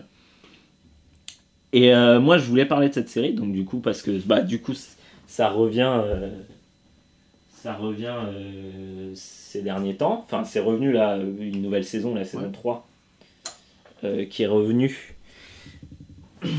sur Showtime et euh, qui est diffusée en ce moment sur Canal+. Et Ah donc ouais, euh, je voulais remater, euh, je voulais remater euh, tout- toute la série avant de, de- hein, et je trouve que c'est extraordinairement bien. Ouais. Je trouve que Dale Cooper euh, c'est un des personnages les mieux écrits que j'ai jamais vu. Et c'est un gentil, c'est un vrai gentil en fait. C'est c'est et en fait je trouve que c'est pour moi je trouve que c'est pas facile de décrire un personnage cool. Et souvent on utilise des des, des, des, des, effets qui sont un peu connus, tu vois, genre euh, ah bah, on le fait un peu mystérieux, un peu sombre, voilà. Et là lui c'est un vrai gentil. Euh, c'est un mec qui est profondément gentil, mais qui en plus est cool. De, de par tout ça, il est vraiment cool. Il, est, il, il a un vrai bon fond. Et ça en fait vraiment, je trouve, un personnage hyper bien écrit et hyper profond. Parce qu'au début, tu le vois, il est un peu. euh, voilà, il est un peu. Un peu À côté de la plaque, hein, franchement. Ouais, voilà, ouais, c'est ça. ouais, il est un peu. Bon, voilà, et, là, il parle de café. Il a- Ouais, voilà, il kiffe quelqu'un. En fait, son Ouais. délire, c'est le café noir. euh, il adore le café. c'est ça. Et il parle de café pendant trois quarts du- de la série, quoi.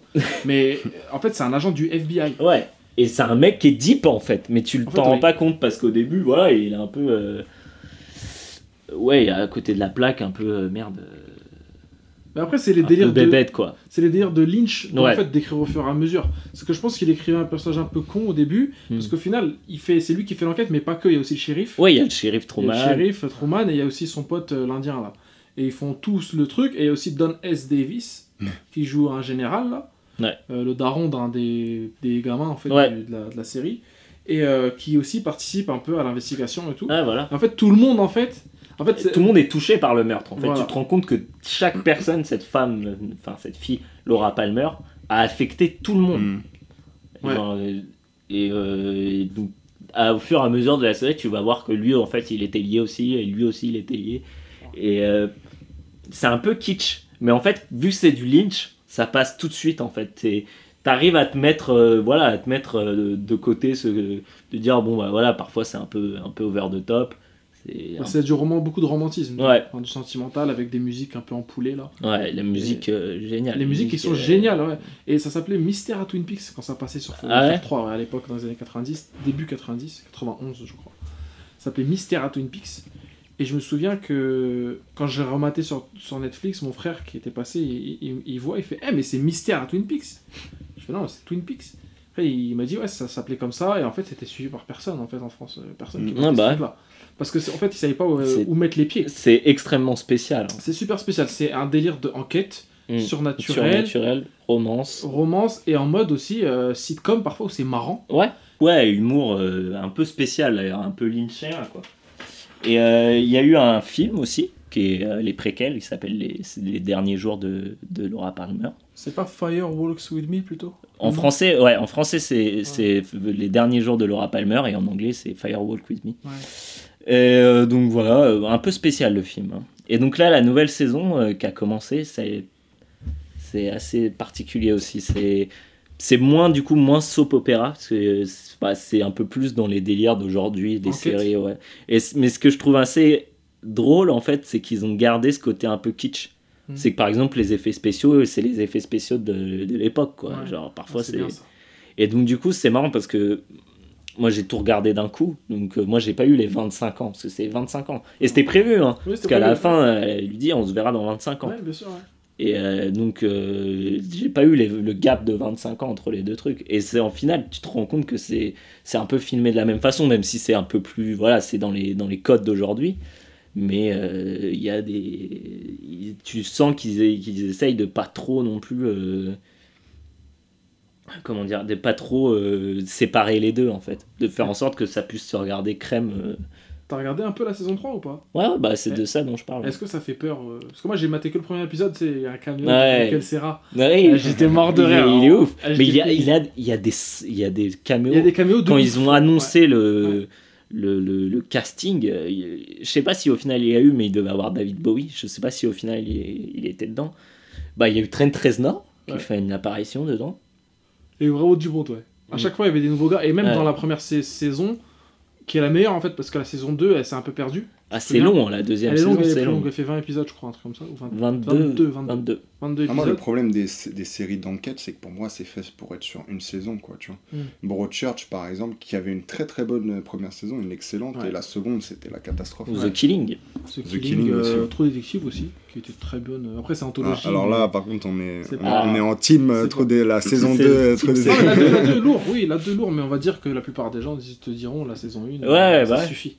Mais euh, y Et a. Du coup, je voulais te dire, ouais, parce que la saison 1, euh, dedans, il y avait là, les invités, quasiment un par épisode. Il y avait David Lynch lui-même, qui fait ouais le- bah, qui, l'agent fait, sourd, qui, là. ouais, qui fait le, le Il y avait chef. David Duchovny. David Duchovny. Bon, faut pas dire, mais David, David Duchovny, mais bien. Hilarant, hilarant, il est, vraiment. Il est ouf.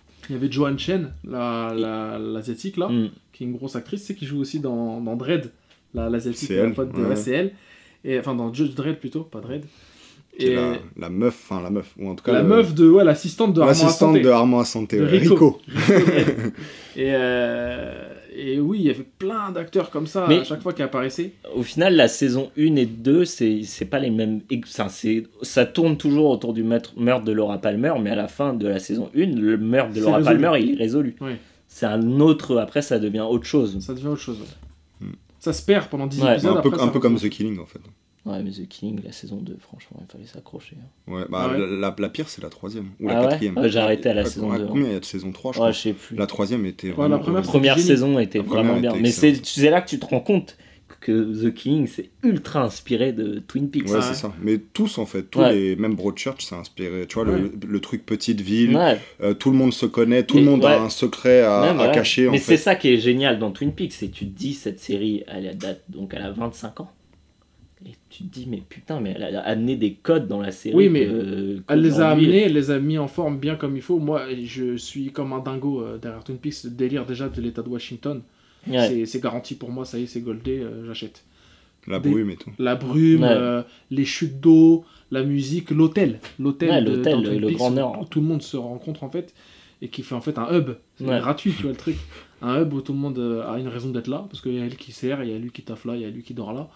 Et le délire, euh, en fait, que c'est inspiré de Stephen King, un peu Ouais. aussi, beaucoup. Mais Twin Peaks, oui, il a mis des, des codes euh, dingo euh, et qui a été inspiré d'ailleurs dans Alan Wake, c'est Twin Peaks. Ouais. Ah ouais. Bah, J'ai jamais fait. Jamais joué, c'est Twin Peaks, c'est Twin Peaks. euh, voilà, c'est le même délire, c'est le même endroit, c'est copier-coller. Ouais. Ouais. Mais Twin Peaks qui, est, qui a inspiré tellement de. euh, bah, on parlait de Life is Strange. Life is Strange, c'est énormément Ouais. de. bah, Il y a même une référence à Twin Peaks. Il y a une, une plaque numérologique euh, qui est, avec écrit Twin Peaks dessus. Ah ouais Mm. Ouais, bah ça, ça m'étonne pas. Mais en tout cas, ouais, le... moi j'adore. hein. C'était la suite, euh, en fait, la suite espérée d'un délire à la quatrième dimension, enfin, tout la Ouais. zone, tout ça. C'est que t'as une story un peu compliquée. Après, il y a des trucs que tu. Enfin, par exemple, Twin Peaks, si t'as pas les explications à côté, la notice, tu comprends pas, par exemple. Le délire de la Black Lodge, tout ça, enfin, bref, Ouais. spoil pas. C'est trop compliqué. hein. Vraiment, moi j'ai pas compris. hein. Ouais, La mais moi j'attends, moi j'attends de tout finir pour me dire bon vas-y je vais bien rentrer dedans essayer de comprendre. euh, Ouais. Tu vois j'essaye de comprendre par moi-même et je vais essayer d'approfondir. Moi j'ai pigé, j'ai pigé grossièrement, mais après le délire c'est que ouais c'est compliqué, ça va vite dans les délires surnaturels. euh, euh, Puis euh, aussi de la, enfin ça vachement de la culture euh, amérindienne. amérindienne, et c'est là qu'on a un peu largué. Mais le délire aussi, c'est que Twin Peaks, je m'attendais pas en le lançant. Je savais que c'était culte. En le lançant parce que je l'ai regardé il y a quelques années. Et je savais pas que vraiment ça pouvait me terrifier. Il y a Ouais. des épisodes terrifiants. Le, le méchant il fait peur. Le méchant fait peur. Le méchant il fait peur. Même moi je regardais avec ma copine, ma copine me disait si t'étais pas là je pense pas que je pourrais regarder Twin Ouais, Peaks. ouais, le méchant fait stresser. Ouais. Euh, mais vraiment. Et c'est là que tu te dis qu'au final t'as ouais. pas, mais parce que tout, Lynch maîtrise vachement ce, Trop bien filmé. le puis il maîtrise euh, il est bon pour, euh, pour rendre les choses malsaines tu vois Oui. et choisir les bons acteurs qui et Ah bah t'as déjà- pas besoin de maquillage t'as pas besoin d'effets spéciaux quoi. Mulholland Drive et Lost Highway sont des films dérangeants. hein, Ouais. Mm. Surtout, surtout Lost Highway en vrai. Lost Highway était Ouais. un film vraiment dérangeant. Ouais. Après, il y avait Patricia Arquette, du coup, ça équilibrait ça, un peu le, le délire parce qu'elle est. Elle est mignonnette. euh, Ah, voilà. elle était, elle était bien à l'époque. Ouais. Ouais, ouais. Et, et notamment le dernier épisode de la saison 2 de Twin Peaks où vraiment moi j'étais effrayé. Effrayé. Tu sais, ce fameux épisode. ouais ouais Vraiment. J'étais vraiment pas bien. euh, glauque. Et en fait, il est, il est en contraste complet avec la, tout le reste. ouais ah non mais c'est vrai c'est parce que ça part de, de moments où c'est très, très jovial euh, Ouais. ça rigole euh, il y a, y des, des, des, tu sais, des cascades des, des, des trucs à la con euh, vraiment des trucs de ouais de, de, de, de sitcom quoi Ouais. et d'un coup euh, des mecs euh, qui font bien flipper euh, Les mecs sont. sont, sont... En fait, le- l'univers. euh, En fait, Twin Peaks, y a- ça se compose. En fait, il y a un bloc de personnages réels ouais et un bloc de personnages un peu fantasmés, fantastiques. Et ce bloc-là, il fait flipper chaque perso est, est dingo et le choix des acteurs est vraiment euh, ouf. Et euh, en fait, l'idée derrière les, chaque personnage, c'est. c'est- Je sais pas comment il a fabriqué ce truc-là, mais. euh, ça, ça, ça, en, ça en arrive à des trucs que moi, que je classe dans les trucs un peu inconnus, que je me dis que moi, j'aurais j'aurais jamais pensé à ces Ouais. trucs-là, quoi. C'est trop Ouais, chaud, on quoi. parlait de création mais Oui, là voilà. c'est C'est des trucs que je- si c'est pas Lynch qui m'avait fait, j'aurais jamais pensé. ouais Tu vois et puis même tu te dis si c'est pas Lynch qui l'avait fait Hmm. je sais pas si ce Aussi. serait passé Voilà, franchement voilà. je- Sans spoiler le délire de la manière dont ils ont ouais les personnages, tu vois, quand je fais référence, ça, ça par exemple, j'ai pas compris. Mais ça c'est- marche. c'est des artifices grillés, tu dis. ouais Ah, en fait, ils ont rembobiné la bande. mais quand ouais mais le côté kitsch de, de Twin Peaks ajoute encore plus à Oui, son oui. côté mystique en Mais fait. alors, quand tu dis kitsch, alors là, je- là j'en appelle à votre, euh, votre avis, les gars, c'est que quand on dit kitsch, là, c'est- si c'est si c'est le kitsch euh, originel, est-ce que c'est kitsch? Tu vois? C'est- C'est-à-dire qu'on dit, oh, une série kitsch, tu vois? Hmm. Stranger Things, une série kitsch, kitsch Non, c'est 80. pas vraiment kitsch, Ouais, euh, c'est pas Stranger Things. Kitsch, c'est des trucs, euh, des, des, des, par exemple, des, des, des, des- comme tu disais, des artifices, des trucs comme ça, qui à l'époque, euh, ça marchait, mais Ouais, c'est un peu des tu- anachronismes. Ouais, Et, et- et du reste, euh, John Carpenter, qu'on qu'on idolâtre, eh ben, il a toujours été un peu kitsch, finalement. Ouais. Il a toujours été un peu anachronique. Et c'est ce qui fait son charme aussi. C'est Mm. ce qui fait que, que ces films, ils ont une patte que les autres n'ont pas, en fait. Ghost of Mars, c'est le kitsch. Ah bah, Ghost of Mars, c'est le kitsch Mais est-ce que c'est- ultime. Mais le, que le tu- kitsch, mais le kitsch, si c'était que le kitsch, ça n'irait pas. Hmm. Simplement, John Car- Carpenter, il a une maîtrise de l'angoisse que moi j'ai jamais vu euh, ailleurs. Et Ailleurs. du coup, euh, voilà, on, va, on pourrait faire un podcast entier sur Ghost of Ouais, Mars. ouais, c'est Mais- vrai. Ouais, qui est un de mes films préférés. Voilà, de- qui est un de nos Carpenter. films préférés de John Carpenter. Et du coup, euh, ce que je disais par rapport à ça, ouais, donc expliquez-moi le délire du kitsch, d'où, enfin, l'œuf ou la poule, quoi. Tu vois, c'est. Bah, moi je viens de le dire, mais. Ouais. Ouais. Bah, moi, ça, pour moi, ça n'a pas été pensé comme kitsch, D'accord. Mais c'est ce côté, euh, ouais, hein, bah, le co- déjà le côté soap opéra. Bah, pour Oui. nous, c'est, Ouais, enfin, ouais. j'imagine que nous, Français, Fondamentalement ça, il y a un truc, euh, voilà, c'est les feux de l'amour, euh, euh, des jours et des vies, des trucs comme ça. euh, L'espèce de buée sur Amour, le- gloire et beauté. Ouais, voilà, l'espèce de buée, c'est ça, ouais, le filtre un peu.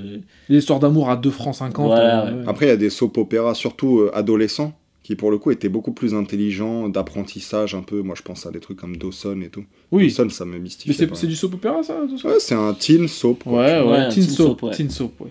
Hmm. Exact. Donc, euh, non, euh, voilà, Twin Peaks. euh, donc, euh, est-ce que, euh, moi, ce que j'ai trouvé génial, alors je sais pas si c'est la communauté ou c'est un truc comme ça, je sais pas, mais il y a zéro spoil. Genre, c'est pour ça que je parle même pas de la Ah, nouvelle saison. ça. Ouais. Parce que, genre, je suis arrivé et j'ai presque, enfin, j'avais presque rien vu. J'ai vu une, une photo qui, qui était devenue un peu un mème.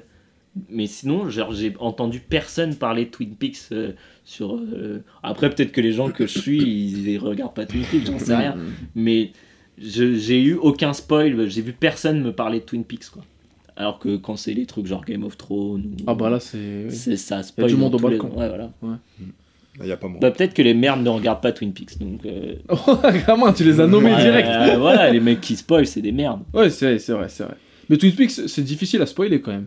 À part. euh, c'est vrai. Franchement, c'est dur à spoiler. Ouais, parce que hein. ouais, bon, c'est des Et intrigues. puis, et puis je euh, pense aussi que ceux qui spoilent, en fait, ils spoilent en pensant que ça intéresse les gens. Ouais. Donc il faut spoiler. Or, ils doivent se dire que Twin Peaks, en fait, ça intéresse pas grand monde. Ouais. Donc pas Ah, intérêt de non, mais t'as raison. ouais.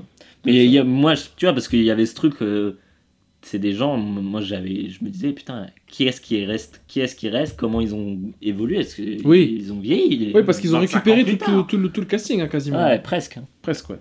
Il y en a qui sont décédés entre temps, par exemple. Mais oui, Jordan S. Davis, Ouais, c'est vrai. qui est décédé. Euh, tu sais, le, le- John Don S. Davis, c'est le chauve, euh, le daron Ah ouais, de Bobby. c'est la question que je me Le posais daron de parce qu'on Bobby. le voit, ils en parlent, mais on le voit pas. Bah non, Surtout, c'était le général. pareil aussi. Surtout, Euh, c'était le général Hammond dans Star la, Et dans, aussi dans Cliffhanger. la, la femme à la bûche qui est morte. La femme à la bûche qui est morte récemment en plus, je Ouais, crois. mais donc elle est, elle est dans la saison. Elle est dedans, elle est morte récemment. ouais. Mais euh, ouais, ça, bon, juste rapidement, ça met du temps à s'installer. euh, Mais tenez le coup, quoi, matez. Parce que c'est. c'est- et euh, vous arrêtez pas au 4 tiers. Est-ce que. Oui, c'est vrai que c'est en 4 tiers. Mais ça a été remasterisé en Blu-ray qui n'est plus en 4 tiers, justement. Ah, dans le Blu-ray, c'est plus C'est plus en 4 tiers. C'est comme le, le Blu-ray de The Wire, c'est plus en 4 tiers. Je suis pas sûr. Moi, j'en suis quasi certain. Vraiment. Vraiment quasi certain.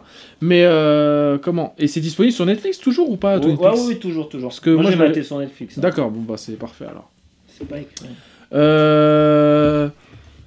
Euh, Etienne, là c'est ton tour hein, le- de faire les, les, les baisers. euh. Quel reco Mets-nous bien et mets-les bien. Voilà, alors, bon, je vais parler du, du. Enfin, en tout cas, pour moi, à ce stade, le meilleur film euh, sorti en 2017. Et quand je dis sorti en 2017, c'est aux États-Unis.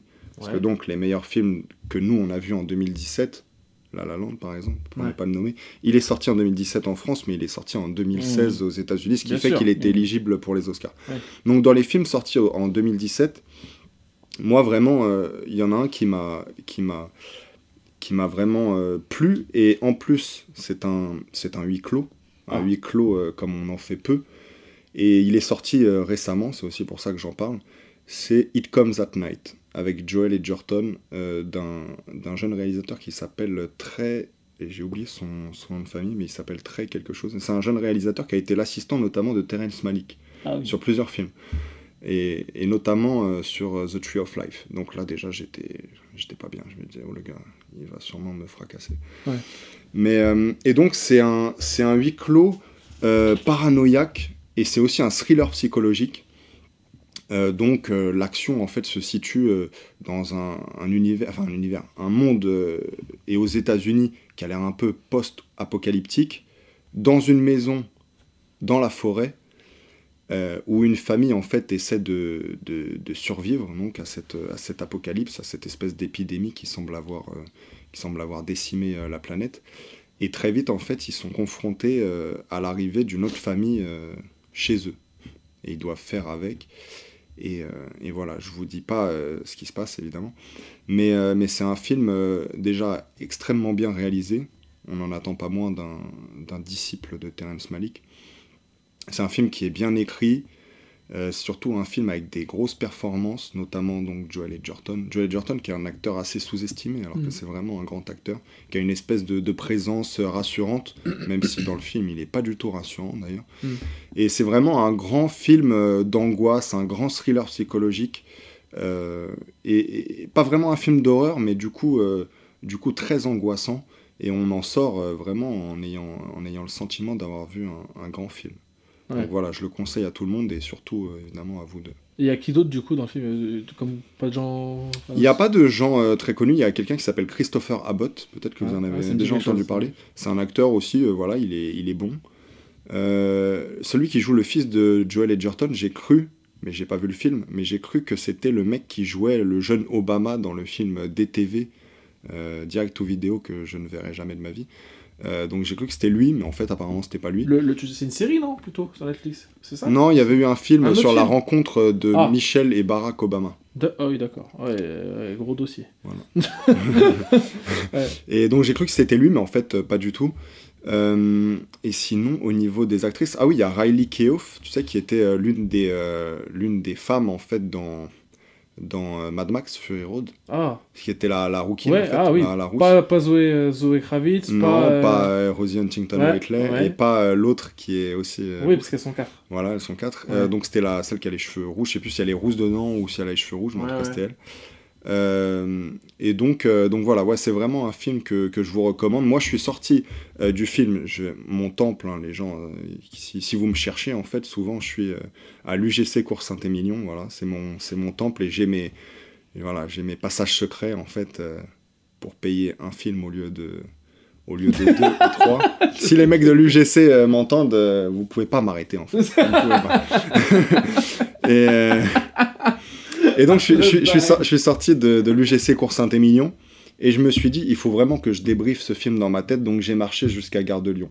C'est pas une grande marche, mais les gens qui sortent de l'UGC Cours Saint-Émilion savent qu'on fait cette marche quand on a besoin soit de réfléchir à ce qui se passe dans sa vie, euh, soit après avoir vu un grand film pour euh, se le disséquer un peu plus euh, dans, dans sa, dans sa tête. Donc c'était vraiment un, voilà, c'est un grand film et un grand film d'horreur, je vous le conseille. Et Joel Edgerton euh, euh, confirme à chaque fois un peu plus qu'il est un, qu'il est un grand acteur. Ouais. Bah moi ça m'avait chauffé, malheureusement j'ai pas pu aller le voir. Mais je, vais, je pense que je vais m'y presser. euh. Et surtout, souviens-toi, Sofiane, mais Guillaume aussi, ça vient la nuit. It comes at night. C'est vrai que la traduction ils l'ont laissé, mais ça vient la nuit en fait. Ça vient la nuit. Ça vient la nuit. Euh, Je vous dirai pas ce qui vient la nuit. un mais- film porno, hein, ça vient. It comes at night. et euh, ouais, Cimer, hein, franchement. Mais du coup, euh, Vieux, moi, tu t'as pas entendu parler de ce film ou J'ai vu les affiches, ouais, mais Ouais, pas... les affiches. Moi, je- c'est pas mon genre de film. Bah, en, en tout cas, euh, pour tous les. Puisqu'il parlait des merdes. euh, pour toutes les daubes qui, qui, qui, a, qui, comment dire, qui polluaient mon Facebook avec des statuts sur Get Out et tout, alors que c'était- c'est simplement un film qui est correct, mais c'est loin d'être un film qui mérite des statuts sur Facebook. Euh, bah, euh, It Comes at Night est vraiment euh, le film qui, voilà, qui, qui aurait dû avoir euh, la, comment dire, la, le buzz de Get Out. Bah, j'ai failli me le faire spoiler sur Twitter par une merde de, de, ce- de, ce- de spoiler de merde. Et heureusement, j'ai esquivé le tweet d'un coup de, de pouce Mm. bien, bien amené. Et puis comme thème, ça se finit, hein, je te le disais, hein, ça se finit en coup de fusil de chasse. Ah che- Chevrotine, moi j'appelle ça. Ouais, voilà. Ouais, Chevrotine chevrotine. final, voilà. Mais, mais, mais là, c'est pas de la chevrotine, là, c'est des coups de fusil de chasse, euh, mais des Double fusils, coup euh, ou genre Non, non, non, Ouais. euh, c'est des coups de fusil de chasse et euh, qui sont mêlés en fait avec des cris, euh, mais des Oh cris vraiment à la mort et, euh, et des pleurs euh, et des pleurs aussi euh, déchirants en fait. Hmm. Donc c'est vraiment, euh, ouais, Est-ce que, ça c'est gla- vraiment, est-ce que ça glace le sang? ça glace le sang et surtout euh, et surtout ça, ça, ça- L'expression les, ex- expressions HS de Télérama, euh, Est-ce que ça glace le sang ça, ça, gla- ça glace le sang et surtout, euh, euh, voilà, ça te permet de, de te poser des questions euh, jusqu'où tu es prêt à aller pour les, pour les gens que t'aimes. Pour les tiens. Et, et est-ce que, euh, Et est-ce que tu n'es pas dangereux pour eux parfois? Ah, Ah, ah, ok. D'accord. Ah, c'est vraiment ça. C'est un grand film. Avant que tu film. dises euh, si t'es pas dangereux pour eux, ça m'a fait penser à Nocturnal et Animal. À Ah, quoi. Voilà, moi on le sait aussi, j'ai adoré Nocturnal de ouf. Pas pour les mêmes raisons d'ailleurs, mais, mais oui. Ouais, c'est Nocturnal Animals, c'est un des gros films de cette année d'ailleurs. Un des gros films du coup de 2016. 2016 ouais, au, au States du coup. Tom Ford. euh, Ouais. Ouais. Single Man. A Single Man était très bien, ouais. m'a retourné. hein. Ok, ok, bah merci, bah c'est noté. Donc là, on a un petit film, une série, et moi, bah forcément, euh, je suis un gueuche là. Donc, euh, je vais euh, conseiller euh, ni plus ni moins qu'une série, encore une fois. je suis désolé. Mais euh, là, j'ai lancé Glow, là. Glow, euh, c'est quoi? C'est une série euh, faite par euh, la team, euh, enfin, pas James Franco, tous ces mecs-là, mais par euh, le- tous les mecs qui gravitent autour de cette, tu vois, de cette team-là. Mm. Parce que l'héroïne n'est ni plus ni moins que la meuf de Dave Franco, en fait. D'accord. Voilà. Euh, J'oublie son nom d'ailleurs, l'actrice, mais euh, c'est une bonne actrice. hein. Dans, dans le truc, elle s'appelle Ruth Wilder. Ruth, tu sais, R-U, comme Ruth elle crie, elle fait- Ouais, oui, Voilà. TH. Voilà. Et le, en fait, Glow, c'est quoi? Ça se passe dans les années 80. C'est une meuf un peu ratée euh, qui fait des castings à deux francs. Ça se passe à Los Angeles. C'est La La Land bah, c'est ouais, quasiment La La Land. C'est La La Lose en fait, parce que c'est que des losers dedans. Et c'est une, film, c'est une série comique en fait. Et euh, euh, sur Netflix. Et en fait, ça, ça, euh, c'est une meuf qui fait des castings, mais qui n'arrive pas vraiment à joindre les deux bouts. Elle galère, elle appelle ses darons pour de, l'oseille et tout et tout. Et en fait, un jour, elle va à une, euh, une audition. Et elle se rend compte que l'audition, elle est un peu, un, peu, un peu singulière, un peu étrange. Donc, euh, en fait, ça se passe autour d'un grand ring. Et sur les gradins. Et en fait, elle vient pour une émission de télé euh, qui s'appelle Glow, donc Mhm. euh, Gorgeous Ladies euh, of Wrestling, le catch. Et en fait, c'est la première émission de catch féminin. Euh, mais vous savez, Strass et paillettes là, coupe euh, en mode Ouais, glow euh, quoi. glow, voilà. Et donc, elle va, au début, un peu réticente au délire, elle se dit Moi, je suis une vraie actrice, je veux pas faire ça Ouais. elle voit qu'en fait c'est elle se rend compte qu'elle est qu'elle est HS vraiment HS total et elle se dit bon vas-y je vais le faire finalement et elle se rend compte aussi que dans cette team là de gens qui font qui ont participé au casting il y a que des loseuses Hmm. dont elle et qui est en fait la pire des loseuses c'est qu'au début elle se prend elle pour le haut du gratin Ouais, elle arrive, alors que pas du tout en fait c'est les fonds de cuvette et, et c'est hilarant. Euh, en plus il y a des sons de ouf. Chaque épisode il y a un son au moins craqué des années 80 après Mmh, ça tire sur la intéressant ça. mais ça tire aussi sur la corde euh, nostalgique qui casse les couilles en fait, où tout est pré- enfin, fabriqué quoi. Que C'est pas vraiment en fait les années 80, c'est juste une vision. Et après, bon, l'effort a été fait franchement sur l'acting. Et vous savez, un truc, je suis pas du tout euh, misogyne ou quoi, hein, lo- loin de là. Mais j'ai du mal à. Mais, ah, arrête de rigoler à ce moment-là, enfoiré. Le salaud. Le mec rigole pas de toutes mes vannes. Et quand je dis je suis un peu, je suis pas misogyne, hein, il rigole. C'est pour bien me niquer. Hein, c'était un, c'était un, un attentat politique, ça que tu viens de me faire. Salaud. Mais j'ai du mal avec les séries où il y a qu'un seul, ou même euh, tout simplement, euh, même pas, euh, enfin misandre. Ouais. De- de- euh, j'ai du mal avec les, les séries où il y a que des mecs et les séries où il y a que des mecs. Ouais. Ça me fait chier, tu vois. Je me dis, ça veut dire qu'il y aura pas un certain aspect. Black. euh, Voilà, Orange the New Black, mais- euh, même Oz, ça me faisait chier qu'il y ait que des Ouais. mecs, tu vois, ça, au bout d'un moment, t'en as marre de voir que des couilles, bref. Mais dans ce truc-là, ça m'a pas du tout fait chier parce que les meufs, vraiment, elles, font des- elles ont une performance de ouf. Chaque actrice, et pourtant elles sont pas connues, hein. chaque actrice est dingo. Et il y a un rôle euh, masculin qui me fait taper des barres, c'est le producteur de Glow, justement. Ouais, bah ouais, je le connais, lui, c'est un mec qui fait du c'est un mec du stand-up. stand-up, un vieux, Ah, avec un une vieux, moustache et tout. une et il et des est, cheveux gris. il est Ah, il est hilarant. bon, lui. Parce qu'il a la dégaine, le parler, euh, l'aspect vraiment d'un producteur de films de cul en fait. Ouais. Tu vois, mais genre euh, John Stagliano, tu vois, des mecs comme ça, tu vois. Les, euh, voilà, les man des, de la, comment, de la Silicon Valley, Ouais. mais l'autre en fait, Non, Valley. San Fernando. Valley. San Fernando Valley. Et euh, mais en fait, ça ne l'est pas du tout. C'est juste un, un gros loser lui aussi. Et euh, il fait des films kitsch, enfin kitsch, un peu de genre des années 80, c'est avec des zombies, meufs, je sais pas quoi, Mm. bref, n'importe quoi. Mm. Et en fait, euh, c'est son barreau d'honneur, en fait, le, D'accord. le- le- le glow. C'est-à-dire qu'après, si, si ça, ça marche pas, il est mort. Ouais, Et c'est une comédie dramatique ou c'est juste une comédie? Un petit peu, mais il y a de la comédie et en fait c'est comment Il y a aussi de l'action, hein. c'est-à-dire que au fur et à mesure et ça, je me disais, attends, c'est une série de catch. Wrestling, mais est-ce qu'il y aura vraiment des. Parce que les meufs, euh, les, meufs Ouais. du- les divas du wrestling, elles font des, des, des, des prises de ouf et tout. Ouais, Ah mais bah. peut-être pas dans les années 80. Bah, c'est ça que je me disais. Je me disais, ça va être zéro dans les années 80. En fait, non. En fait, les actrices, je pense, elles ont pris des cours. Alors peut-être c'est des doublures, je ne sais pas. Mais en tout cas, euh, il y a des vraies prises, euh, Ouais. des techniques, et ça te fait vraiment découvrir l'univers du catch, comment ça fonctionne. Ah, ok, ça c'est Euh, intéressant. ah, c'est vrai, c'est- très secret comme monde, on sait pas vraiment. Ah ouais, c'est familial. C'est familial. The, The Wrestler. The Wrestler, ouais. Ouais, The Wrestler avec. Il est avec Bah, euh, le- Mickey Rourke. Où il a eu son Oscar pour. Non. Nominé. Ah, il est a nominé, il l'a pas eu Le finalement. Darren Aronofsky, là, le film. ouais. Mm. Nominé, mais il a pas eu l'Oscar. Il l'aurait dû, hein, d'ailleurs. Enfin, Il faudrait qu'on voit cette année-là qu'il y avait, mais je suis pas sûr. je sais même plus, je crois qu'on a été un peu, j'étais un peu déçu de qui l'a eu. Mais en vrai, il a fait une performance de, de fils de lâche. Ouais. Une bonne performance. Bref, ouais. Et en plus, c'était un peu lui-même qui jouait, tu vois. Ouais, bah ouais, c'était. Ouais, un miroir, il y un avait- Ah, miroir. Darren Aronofsky l'avait choisi pour Ouais. ça en fait. Et euh, ouais, le, le- la série est dingo. Euh, je, les mate, je la mate avec un. Dingo. Je la mate. C'est complètement euh, ouf, euh, malade. Euh, je, la, je la mate avec un pote qui est un gars qui déteste les séries où. Bah, où c'est long. Enfin, pas c'est long, mais genre. Où, déjà les séries comiques qui n'aiment pas ça. Et là, il a kiffé. Il a fait Putain, c'est lourd en fait, et tout ça dessus. Et en fait, à chaque fin d'épisode, il y a un vrai cliffhanger en mode comme dans. Plus belle la vie. Voilà. Pourquoi je fais le podcast Jamais vu un seul épisode de Plus belle la vie de toute ma vie. Mais Ouais, non non, mais ce que je, ce que je dis à la fin de chaque épisode, il y a un cliffhanger, c'est genre vraiment Oui. truc qui te donne envie de voir la suite, qui est parfois un peu téléphoné. Mais là, pour le coup, il y en a, et tu te dis, ah putain, ça va être trop bien la suite, la suite, la suite. Et du coup, je suis arrivé à l'épisode 9. Donc voilà, Glow, euh, dispo sur euh, Netflix. Ça vient de sortir, hein, vraiment, je crois que c'est sorti Ah bah ouais, 20 c'est sorti en début de semaine. Début de semaine, voilà, c'est ça. Ou Et- la semaine Ou la semaine dernière, il me semble, je crois que c'est la semaine dernière. Et c'est hilarant, euh, ça se mate vraiment peace, tranquille. Pas besoin d'être, tu sais, les yeux rivés dessus H24, tu peux faire un truc à côté.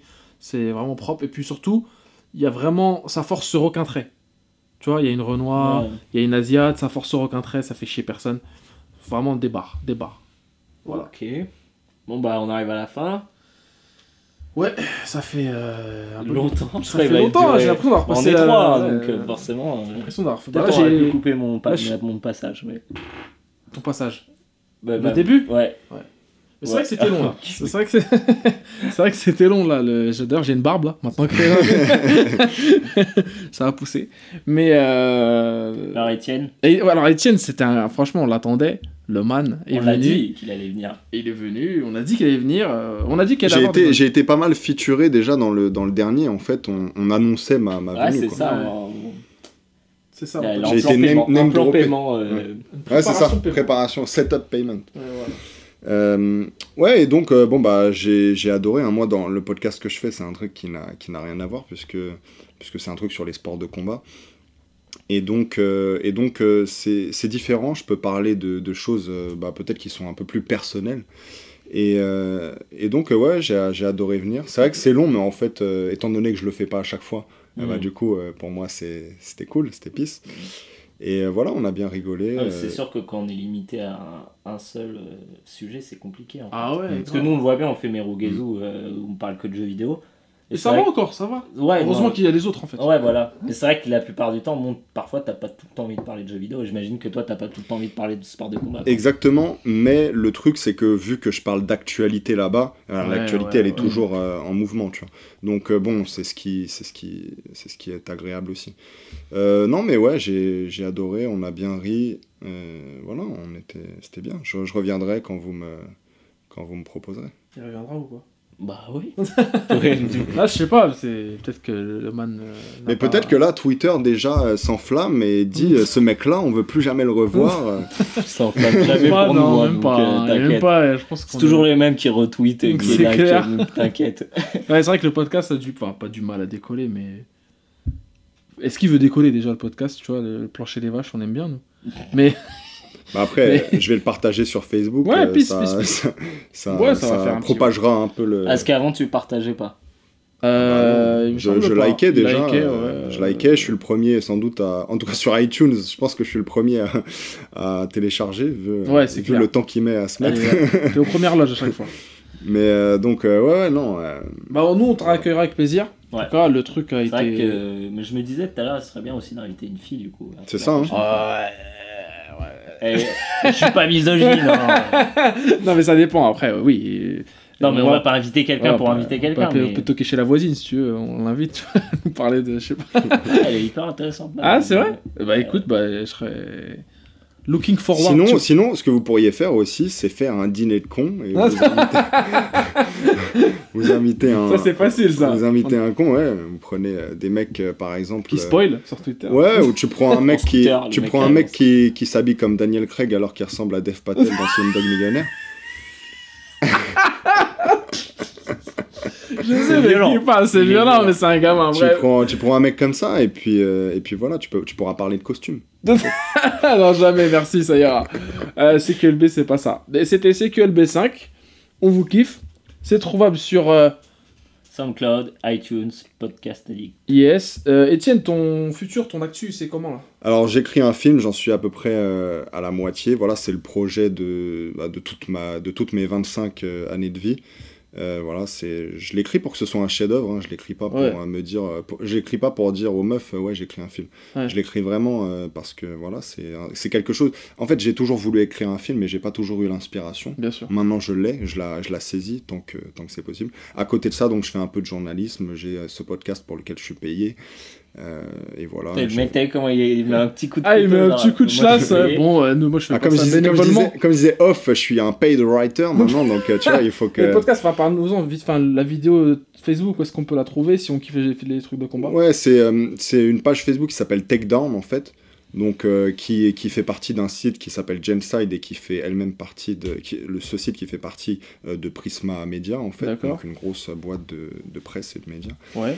Et, euh, et donc, après chaque gros événement de, de MMA, donc les gros UFC, on fait donc bah, des événements qui récapitulent un peu les, les infos importantes. Et puis, euh, donc, euh, les combats, on fait les débriefings, etc. D'accord. Donc, c'est un avis d'expert, en gros, sur l'actu euh, MMA. Voilà, MMA et un peu boxe anglaise aussi. Aussi. euh, voilà. Genre, May- Mayweather contre Conor McGregor, bientôt, ça va être le- forcément, le, forcément, main event. forcément. Mais j'essaie de d'implanter euh, de, la, de la boxe anglaise parce que, en réalité, dans les arts martiaux mixtes, euh, la boxe anglaise, c'est l'art euh, qui me plaît Ah. le plus. Ah, c'est celui que je trouve. c'est l'art majeur, en fait. C'est, en- oui, en tout cas, ah, peut-être avec la lutte. euh, Oui, vois. avec la lutte, ouais. Mais, euh, mais oui, c'est l'un des arts majeurs et surtout, c'est celui que je trouve le plus beau quand il est euh, maîtrisé, en Bien fait. sûr. Donc voilà. Ok. Bah, sinon, vous pouvez nous retrouver donc sur, comme l'a dit Guillaume, SoundCloud, Podcast Addict, iTunes, sur Twitter également, at CQLB Podcast. Je suis Sofiane, euh, at Gilgamesh, euh, at Softroronoa sur Twitter. Il est euh, Guillaume, at 10 000 dollars sur Twitter et Yes. 10 000 dollars sur, euh, sur Instagram. Voilà, vous pouvez nous retrouver prochainement euh, chez Melugezu, Ouais. juste après la Japan Expo, euh, pour un podcast euh, plutôt, plutôt spécial. Spécial. On le tease, hein, on se permet. Pazou et Ken ne nous en voudront pas. Euh, je pense que ce sera. Ken, oui Ken. Ken. Ah, Nagoon, tu veux dire Ah, on l'avait pas fait C'est vrai On l'avait pas Il fait a attendu tout le podcast, il s'est dit non, mais ils vont Bâtard, dire, bien, c'est ouais. bâtard. Ah, il va l'entendre, il va péter un plomb. Euh, Nagound, hein, respect Euh, à Toulouse. là. Kenagoon, euh, représente Toulouse. Ok. Euh, on se donne rendez-vous dans deux semaines, comme d'hab, Inch'Allah. Et euh, que la paix soit sur vous, et des bisous, euh, et ciao, et à plus dans le bus.